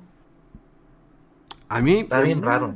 A mí la uno me gustó y después la demás yo ya perdí. Sí. O sea, yo ya no sabía qué pedo. O sea, en un momento en que dije, "Pe- tengo que terminar. Es tan mala que me está obligando a que la termine de ver porque quiero saber en qué va a terminar todo este pedo. Eh, Precisamente así era, cada que salía una nueva, sí era de, bueno, vamos a verla, porque la última estuvo bien culera, pero vamos a ver cómo arreglan el, la historia. Quiero ver qué chingados pasa, pues ya me vi cuatro películas, pues vamos por la quinta. Ahora vamos por la sexta. Cara cortada, ¿cómo la consideras tú? Scarface. Yo cada vez que me dices Scarface, sí es así como la representación de cómo debería ser un gángster, güey, ser un gángster. ¿Cómo debería drogarme antes de que me maten? Exacto. no, sí, tal cual es el este. Es que no sé cómo ponerlo en palabras, güey, pero es tal cual la imagen del güey con traje, con camisita blanca, drogándose y con una pistola en la mano, güey. Ese es Scarface, o sea, es el. Es, es gángster puro, pues. Say Cualquiera- hello. cualquier gángster que se respete debe de haber visto esa película y debe lucir como ese cabrón. Es que creo que antes había más esa moda, ¿no? De que, por ejemplo, Miami Vice, ¿no te acuerdas de esa serie de Miami Vice? claro, sí. Que eh, de hecho en Friends se burlan mucho que pues en esa época Chandler y Ross se vestían como como los de Miami Vice, o sea, los, los colores, Ajá. los sacos grandes. Entonces, en esa época mucha gente tra- traía eso, o sea, remangado los sacos y todo ese rollo. Pues también la gente con con con Scarface, porque es, es el say hello to my little friend. Cockroach, O sea, siempre ese pedo, pero está muy cabrón la, la actuación de Al Pacino. Sí, no, Al Pacino es este. Es Al Pacino, güey. Sí, que ahorita ya se ve ya acabado el señor, pero es Al Pacino. O sea, es Al Pacino como Robert De Niro, como fue Taxi Driver, como fue en El Padrino. Y cuando Sí. hicieron. No, no me digas por favor que no viste la de Fuego contra Fuego. Madre, te voy a decepcionar, güey, no la vi. Tienes que buscar esta película, es del 95. Fuego contra Fuego es la primera vez que se unen los actores Al Pacino y Robert De Niro. Y sale Val Kilmer. Cierto, cierto. Es la primera vez y fue un suceso así que dices. Bueno, los que somos fan de estos actores fue un suceso de que dices. Fueron los primeros indestructibles, ¿no? Madres, güey, se están uniendo esos cabrones. ¿Qué pedo? Este mundo se va a acabar. Es como, ¿te acuerdas de La Roca? De que sale Nicolas Cage, que empezó a meterse películas de acción y que sale Nicolas Cage y sale Sean Connery y este Ed Harris. Dices, Ok, "Madres, sí, sí, güey". sí. Y muy buena La Roca, muy buena La Roca. Pobre Nicolas Cage, güey. Siempre que lo recuerdo, sí, se me hace muy triste su historia. Ya, o sea, ha hecho... me- a mí me gustaron mucho las que hizo de... eh, Contra Cara, por ejemplo, es muy bueno. Uy, güey, es que, esa- es que el cine de Jung Woo eh, es increíble el cine de Jung Woo porque hizo eh, Contra Cara, eh, ¿qué otras películas hizo? Bueno, Jung Woo dirigió la Misión Imposible 2 y por eso las, secu- las secuencias de acción, pero pues se peleó con Tom Cruise y ya no quiso que hicieran y madre y media. Por cierto, esa película a mí se me hace bien culera. Es- el ¿La de Misión John Imposible Woo, 2? por esa- de- desde esa película, ajá, desde esa película a mí me mencionan John Woo, yo digo, ay, pinche director caca. Pero después me acuerdo de otras películas que sí están chidas de, de este director, pero perdón, ajá. Sí, no, es que si el director era más acá su pinche cine chino, o sea, tiene Sí, buenas sí, películas, sí. pero Contra Cara es una de ellas, la de Código Flecha Rota. Ok. ¿no? Que es eh, este ta- eh, Travolta y Christian Slater. Ajá, sí, sí, sí. Eh, también tiene la de, de El Pago, creo que es con este Paycheck, que es con el que salió de Batman, el último Batman. No el que va a salir, el- el- Ben Affleck. Te iba a decir Pattinson, pero no. No, pero- Ben Affleck y también la de Wind Talkers, que es eh, que se llama Códigos de Guerra que le pusieron en México, que trata sobre la historia de cuando en la durante la Segunda Guerra Mundial para que los eh, el enemigo no identificara los códigos, o sea, cuando estuvieron hablando eh, van con eh, raza indígena, eh, con una un clan, bueno, no clan, no sé cómo le dirían, si son eh, apaches o algo, bueno, van con un clan y le dicen, queremos entrenar a ustedes para que vayan a, a- a la guerra y ustedes se van a comunicar, entonces ustedes van a hablar en su dialecto indio y el enemigo no lo va a entender. Entonces por eso es la de Código de Guerras, que en esa también la protagonista, este, lo protagoniza esta eh, Nicolas Cage. O sea, Jumbo sí hizo su, también está las escenas eh, sus- sustitutos, o sea, sí hizo buenas películas que a mí me gustan. También, también hizo una con Van Damme, pero no me acuerdo cómo se llama, algo de Operación Algo. Oh, déjame acordarme. Operación Sí, ya- ya- Cacería. Exacto. También Sí. esa es buena, también esa es muy buena. O sea, el único problema fue Misión Imposible 2. Sí, ahí se mamó, fue así como que, ah, a la gente le gusta que sea exagerado, voy a ser 10 veces más exagerado, güey. Sí, no. y tomas, y tomas en slow motion. Sí, no, no era necesario. Para Misión Imposible no era necesario. O sea, Sí, no, güey. Entonces, la peor película de Misión Imposible. Ajá. Sí, güey. O sea, la, uno me gusta mucho, la música es de Danny Halman, eh, que es el mismo compositor que hizo la música de Batman 1, que con eso vamos a cerrar este especial. Batman 1 de Tim Burton la metemos como película de acción, porque pertenece Ajá. a la época de los, de, ochen- de los 80s, del 89, dirigida por Tim Burton, protagonizada por Michael Keaton y Jan Nicholson y Kim Basinger. Una película que era la primera adaptación en el cine, de en la pantalla grande, de este personaje icónico que es Batman, de DC. ¿Qué fue tu primera impresión cuando fuiste a ver Batman? Muy oscura, güey. O sea, yo, em, pero me encantaba, o sea, me daba miedo. Y, y era raro así porque pues a Batman lo veías hasta ese momento. Sí era un personaje que, que pues vaya, oscuro, pero los cómics los, los veías todos coloridos y etcétera. Este, pero a la hora de ver Batman me daba miedo, pero me gustaba, era como ese miedo así sabroso. eh, y aparte me gustaba mucho que cuando empezaba la película ya, ya era Batman, pues. Sí. Este, yo creo que Bat- un Batman oscuro empezó a tener toda este todo este estilo a partir de esta película, güey. A mí me gusta mucho, mucho, mucho la 1. La 2, fíjate, no me gusta tanto. Porque siento que ya está un poquito más exagerado en este estilo. Pero la 1 es, es, es Batman puro, güey. Es la, la- el, tema, este, el tema de la película, güey, pues todavía sigue reinando. A mí, si me pones cualquier otro tema de, de Batman, para mí el, el tema principal de este personaje es ese. Este, que de hecho el de The Dark Knight, el tema de Batman no es malo. No es malo. Y, y los, Pero- y los, los compositores dijeron, era muy difícil poder hacer algo mejor que el tema original de Danny Elfman. Pero si no, el, el tema original es una genialidad, güey. Este. Es que podríamos echarnos, yo creo que un, podcast completo de esta película, güey. Porque tiene un chingo, un chingo de material para hablar, güey. Desde los actores, desde el vestuario, este, desde el Joker, güey. Era una película muy cabrona, güey. Y te digo a mí, como que cuando la vi la primera vez, hubo algo que no me gustó, pero no sabía qué. Entonces yo de morro decía, a ver, no vamos a volverla a ver. Hay algo en ella, un pinche... No sé si sea el arte o la tanta oscuridad, pero me encanta, güey.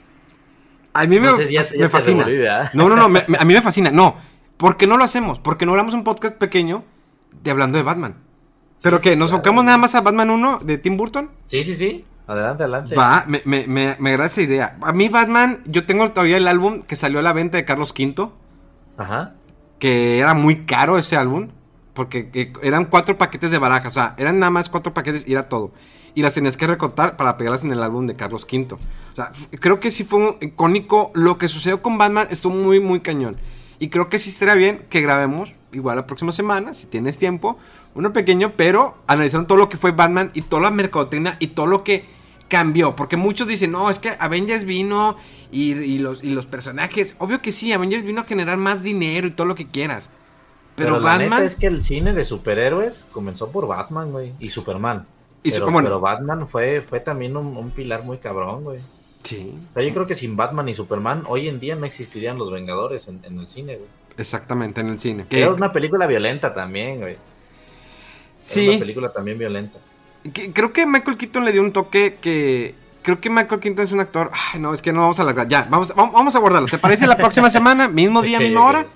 Hecho. Porque se ve muy chido por cómo profundizar en los actores, el, el lo que traen de background, como Michael Keaton, como un Jack Nicholson, como Nakim Basinger.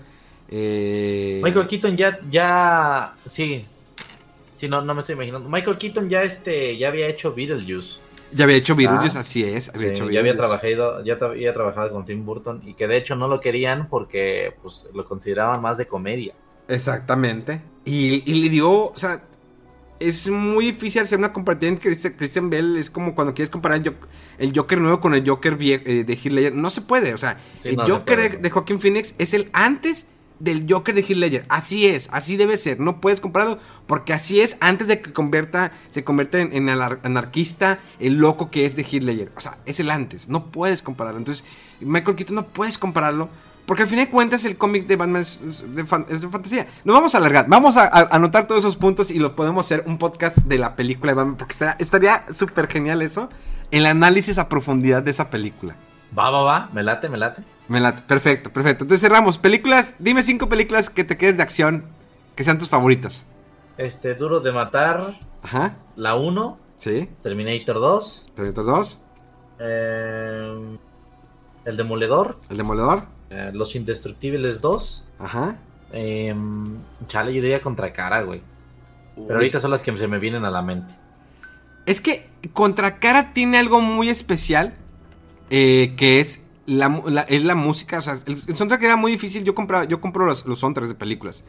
Y en México era muy difícil encontrar los soundtracks de películas, porque normalmente eran importados y salían más caros. Entonces, por ejemplo, también el, eh, por ejemplo, el de Código Flecha Rota, Broken Arrow, que es Travolta y Christian Slater, la música es de Hans Zimmer. Porque Hans Zimmer tiene un toque muy especial con, con la música, como lo hizo con Batman, The Dark Knight. Es Hans Zimmer y otro compositor que no me acuerdo cuál es el otro. Hace algo maravilloso, pero también hace el tema de, de Spider-Man. Pero es que el tema o de la primera película de Spider-Man de Tobey Maguire lo hizo Danny Hellman. Entonces, ¿cómo puedes? Imagínate, Danny Hellman es la persona que ha hecho más temas musicales de superhéroes porque hizo Batman, hace- hizo el tema de los Simpson, el tema de los cuentos de la cripta, de Dick Tracy, de Spider-Man, eh, Una institución. o sea, muy cabrón. de todas las películas de Tim Burton ha hecho la música este Danny Hellman. Sí, Entonces, es- cualquiera, cualquiera que, que, o sea, cualquier tema que tú recuerdes, vas a ver que él tuvo algo que ver. exacto. Está muy cabrón. Es, es- es- es hermoso y, y, este y de hecho siempre he estado con la idea de hacer un podcast sobre la música de películas porque a mí me fascina. O sea, tengo mis discos, tengo CDs, tengo cassettes, eh, tengo acetatos eh, y me gusta. Es como la música también de que, que está detrás de Tortuga Ninja. Esta película de, Sí. lo- de los noventas que fue un boom, una película de acción que pues era Tortuga Ninja y la música, el instrumental es muy bueno, así como la can- las canciones de Total Power icónica, que todo el mundo pensaba que es MC Hammer, pero no es MC Hammer. Pero le ponen que la canta MC Hammer. Pero es una, una canción icónica. Entonces, hay muchas cosas. Este. Yo, por ejemplo, te digo, yo me quedaría con Terminator 2. Sí. Me quedaría con máxima velocidad, speed. Uf. Uf, sí, sí, sí. Eh, Conan el Bárbaro. Ok. Indiana Jones. Es que la roca. Es que muchas, es muy difícil. Por ejemplo, Matrix. No hablamos de Matrix. Que Ah, Matrix cierto, revolucionó el cine como lo veíamos. ¿Cómo fue esa impresión cuando viste Matrix? O sea, ese, ese es. Ya, ok, ya era computadora, pero ¿cómo fue eso para, para Fede? Pues fue un este. A mí me gustaba mucho el estilo de, de los personajes, güey. O sea, el- te lo juro que a partir de ahí yo buscaba chamarrotas así que me llegaran. Tenía 14, 13 años, pero me encantaba usar chamarras que fueran largas, güey. O sea, por, por cuestiones también de varo, pues nunca tuve gabardinas o algo así. Pero este, la neta sí me hubiera encantado vestirme como esos güeyes. La, la acción de esa película, güey, es es súper chingona. Y también la es de las pocas películas que yo creo que expandió su universo y era muy interesante, güey. ¿Viste las animadas de Matrix? Sí, la de Matrix. Y sí, güey, son muy buenas y sí te daba así como el sentimiento de chale, güey, el futuro otra vez va a estar bien culero. Este, es muy buena película. Yo creo que no existe alguien que otro actor que no sea Neo. Nadie más puede ser Neo, güey. No, La neta, muy chingona película, güey. Y obviamente en efectos especiales, eh, por ejemplo, aparte de la, la este, las escenas de donde esquivan las balas, hay otras escenas como por ejemplo cuando Trinity choca contra un, un edificio y hay un helicóptero que choca sobre el mismo edificio y hay como... Me encantaba mucho esta expansión de que cada vez que había una, una explosión, como que había, veías la expansión de la explosión, no sé si me estoy dando a entender. Sí, no, sí, sí, te entiendo. Sí, esos, esos efectos que solamente veías en Matrix estaban muy chingones. Muy, muy, muy chingones. Esta película la vi, o sea, sin, sin exagerarte, en su tiempo la vi como unas 20 veces. Y la pasaron en la tele y la volví a ver. Y un primo, me acuerdo mucho de un primo que, que era muy fan de esta, de, esta, de esta película, que también con él la vi otras 10 veces. Y él estaba esperando mucho la segunda parte que pues por diferentes cuestiones hasta años después la pudimos ver. Y este primo este falleció lamentablemente y ya no pudo ver la segunda parte, ¿no? Entonces por ese primo yo vi la 2 y la 3, así las vi igual este 10 más de 10 veces cada una, güey. Es que, es que la- yo creo, bueno, la, la escena que más me quedó en lo personal en la 1 es la escena cuando van entrando al edificio. Donde están los muros, que se van destruyendo. Ajá. Que entran los dos. Ok que, que entran Neo y Trinity y empiezan a disparar. Y empieza esa música. Y toda esa secuencia de movimientos, giros, todo. Eh, que, comienza esa, esa, esa, escena con este Neo abriendo su gabardina y un chingo de armas, ¿no? Sí, no, es que tiene todo esa película. Y, y creo que, eh, que Keanu Reeves es de esos personajes que dices, es Neo, o eso, fíjate, ahí otro ejemplo, es Neo de Matrix y es John Wick. Sí, ahorita ya yo creo que John Wick ya, güey. O sea, Este, yo creo que están en el mismo nivel de popularidad, ¿no? Sí, y John Wick es una película de nicho, o sea, no es una película de bajo su presupuesto. No es una película que va a ser que va a ser tan comercial y dio un madrazo. O sea, la gente está esperando sí, la sí. cuarta parte que se estrena este año, el mismo día que se estrena la de Matrix. O sea, la nueva de Matrix. O sea, Keanu Reeves es el único cabrón que ahorita está. Va a salir en el juego de Cyberpunk, que sale en septiembre. Sale en el Matrix y sale en, en, John, en John Wick 4. Chinguen a su madre todos. Es Keanu Reeves. Sí, Keanu Reeves también. Y, y yo creo que aparte de Keanu Reeves tiene un pedo de que en su vida personal el güey no está metido en, en problemas o el güey no lo ves far- faroleando. No. O sea, eres una persona que a- aparte de estar en tantos lugares, lo quieres, pues. Sí, yo, yo, yo, yo sería, él sería un muy buen amigo. Es tan tranquilo el hombre, te da una paz interior. Pero ¿viste el detrás de cámaras de John Wick 3? O sea, cuando está practicando lo de los disparos. No. Tú, búscalo, Ah, no, por sí, favor. sí, sí, sí. Sí, es- sí, sí, creo que sí, güey. eh, se lastima la ¿Estás mano. probando varias armas? Sí, exactamente. Ajá. Que dices, ¿cuándo se metió el papel para el vato realmente atinarle cuando está disparando? Que le tomen el tiempo y cómo se mueve la... Porque las secuencias de acción de John Wick están muy cabronas, muy cabronas. No, esa es una de las películas que puedes ver 10 veces y Sí. Igual notas algo nuevo. Las, las este, coreografías de, de golpes y todos están muy bien armados y son súper largas, güey. Sí, ¿no? buena película. Si no la han visto, si hay por ahí algún despistado, véanla. Vean Sí. la 1 y la 2 son muy buenas. Her- Hermosas. Pero bueno, ya, vamos primero porque se me fue el tiempo. Grabamos la próxima Sí. semana, grabamos analizando la película de Batman de Tim Burton. Órale. Eso va a estar chido, está interesante. Nunca había platicado con alguien que le, que le interesara tanto la de Batman de Tim Burton. Me late esta idea. Te agradezco siempre, como siempre, gracias por esta plática. Ya tienes pendiente, tienes que ver Point Break y te voy a dar otra, otra película que veas, si no la has visto. Esta película la escribió originalmente Tim Burton. No, perdón, Tim Burton. Este Tarantino, Quentin Tarantino. Que obvio no hablamos de Pulp Fiction, pero Pulp Fiction es Pulp Fiction. Ah, es que Pulp Fiction no entra tanto como película de acción. Sí, no, es más este. Pues sí, no, pero es, es una película, es Pulp Fiction. Es Pulp Fiction.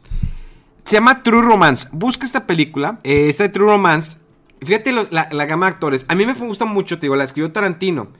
Te digo, esta película la escribió Tarantino. La. No le gustó como la dirigió. bueno, de hecho, Tarantino se peleó con este.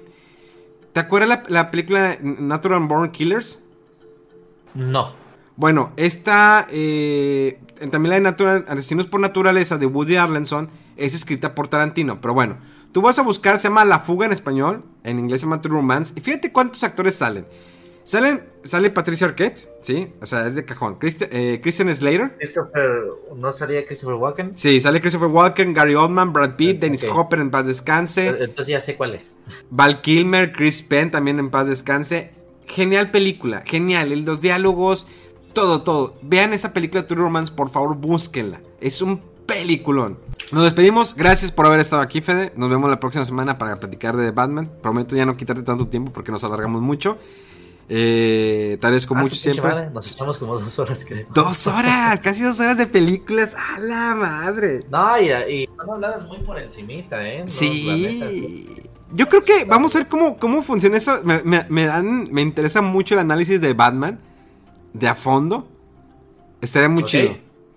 Pero bueno, nos despedimos. Gracias por escucharnos. Eh, como siempre, pueden escuchar, pueden seguir a, a Fede en sus redes sociales, que es Fede Lobo. Obvio que él tiene más seguidores que yo, entonces de todas maneras, pues, síganlo. Sí, este, en Twitter, Facebook y en Instagram estoy como Soy Fede Lobo, así tal cual, como lo escucharon, Soy Fede Lobo. Y en este en YouTube me pueden encontrar como Fede Lobo o Fede Wolf. Perfecto, señores, mi nombre es eh, Guillermo García, mejor conocido como Memo Hierbas, así me, escuch- eh, me encuentran en todas mis redes sociales como Memo Hierbas con H con V. Nos escuchamos la próxima semana con más eh, de estas eh, pláticas de cuarentena. Que pasen un excelente día y nos escuchamos. Sí, ¿verdad? De chaborrucos. Chavo, sí, pláticas de chaburrucos y con mucho orgullo. Ya quisieran haber vivido nuestros tiempos y haber, Sí, sí, claro. y haber tenido nuestros juguetes de los fantasmas. ¿Nunca tuviste los, los juguetes de Rambo? No, Yo estuve en Rambo, yo estuve en la Rambo, de morro, este, solo por cuestiones de dinero, a veces era de escoge uno y siempre escogía uno de Batman. ¿No, no, no te tocó comprar el de Batman que le podías quitar el traje? No, güey. Y que era la cara. No, ese, era muy caro. Ese lo tenía un vecino y dije, ¡ay, güey! Y era la cara de Michael Keaton y le quitaba la máscara, el peto y los guantes y era Michael Keaton. Huevos, no, hubiera estado muy chingón tenerlo. Es que, es que yo también los pedía, o sea, mi papá era de, ¿qué quieres que te traiga hoy? No, pues uno de Batman. Entonces mi papá agarraba el que veía y fin. Entonces llegué a tener así un Batman color blanco, güey. ¿Dónde has visto un Batman color blanco? Yo tuve uno blanco. Es que las, bueno, las marcas jugueteras de repente ya sacaban tanto de que no, si el Batman del espacio, el Batman no sé qué, Batman. Ah, sí. Como Superman del espacio. Y dije, ah, chinga, Superman puede andar en el espacio. No necesita un traje espacial, Superman, qué pedo. Superman y una moto, güey. Sí, no, la, la- como la, la moto de Spider-Man, el carro de Spider-Man. Ah, chinga, pues el vato se ¿Qué quieren- necesita Spider-Man un carro? No, paz. Pero bueno. Sobres, vámonos. Bye. Va.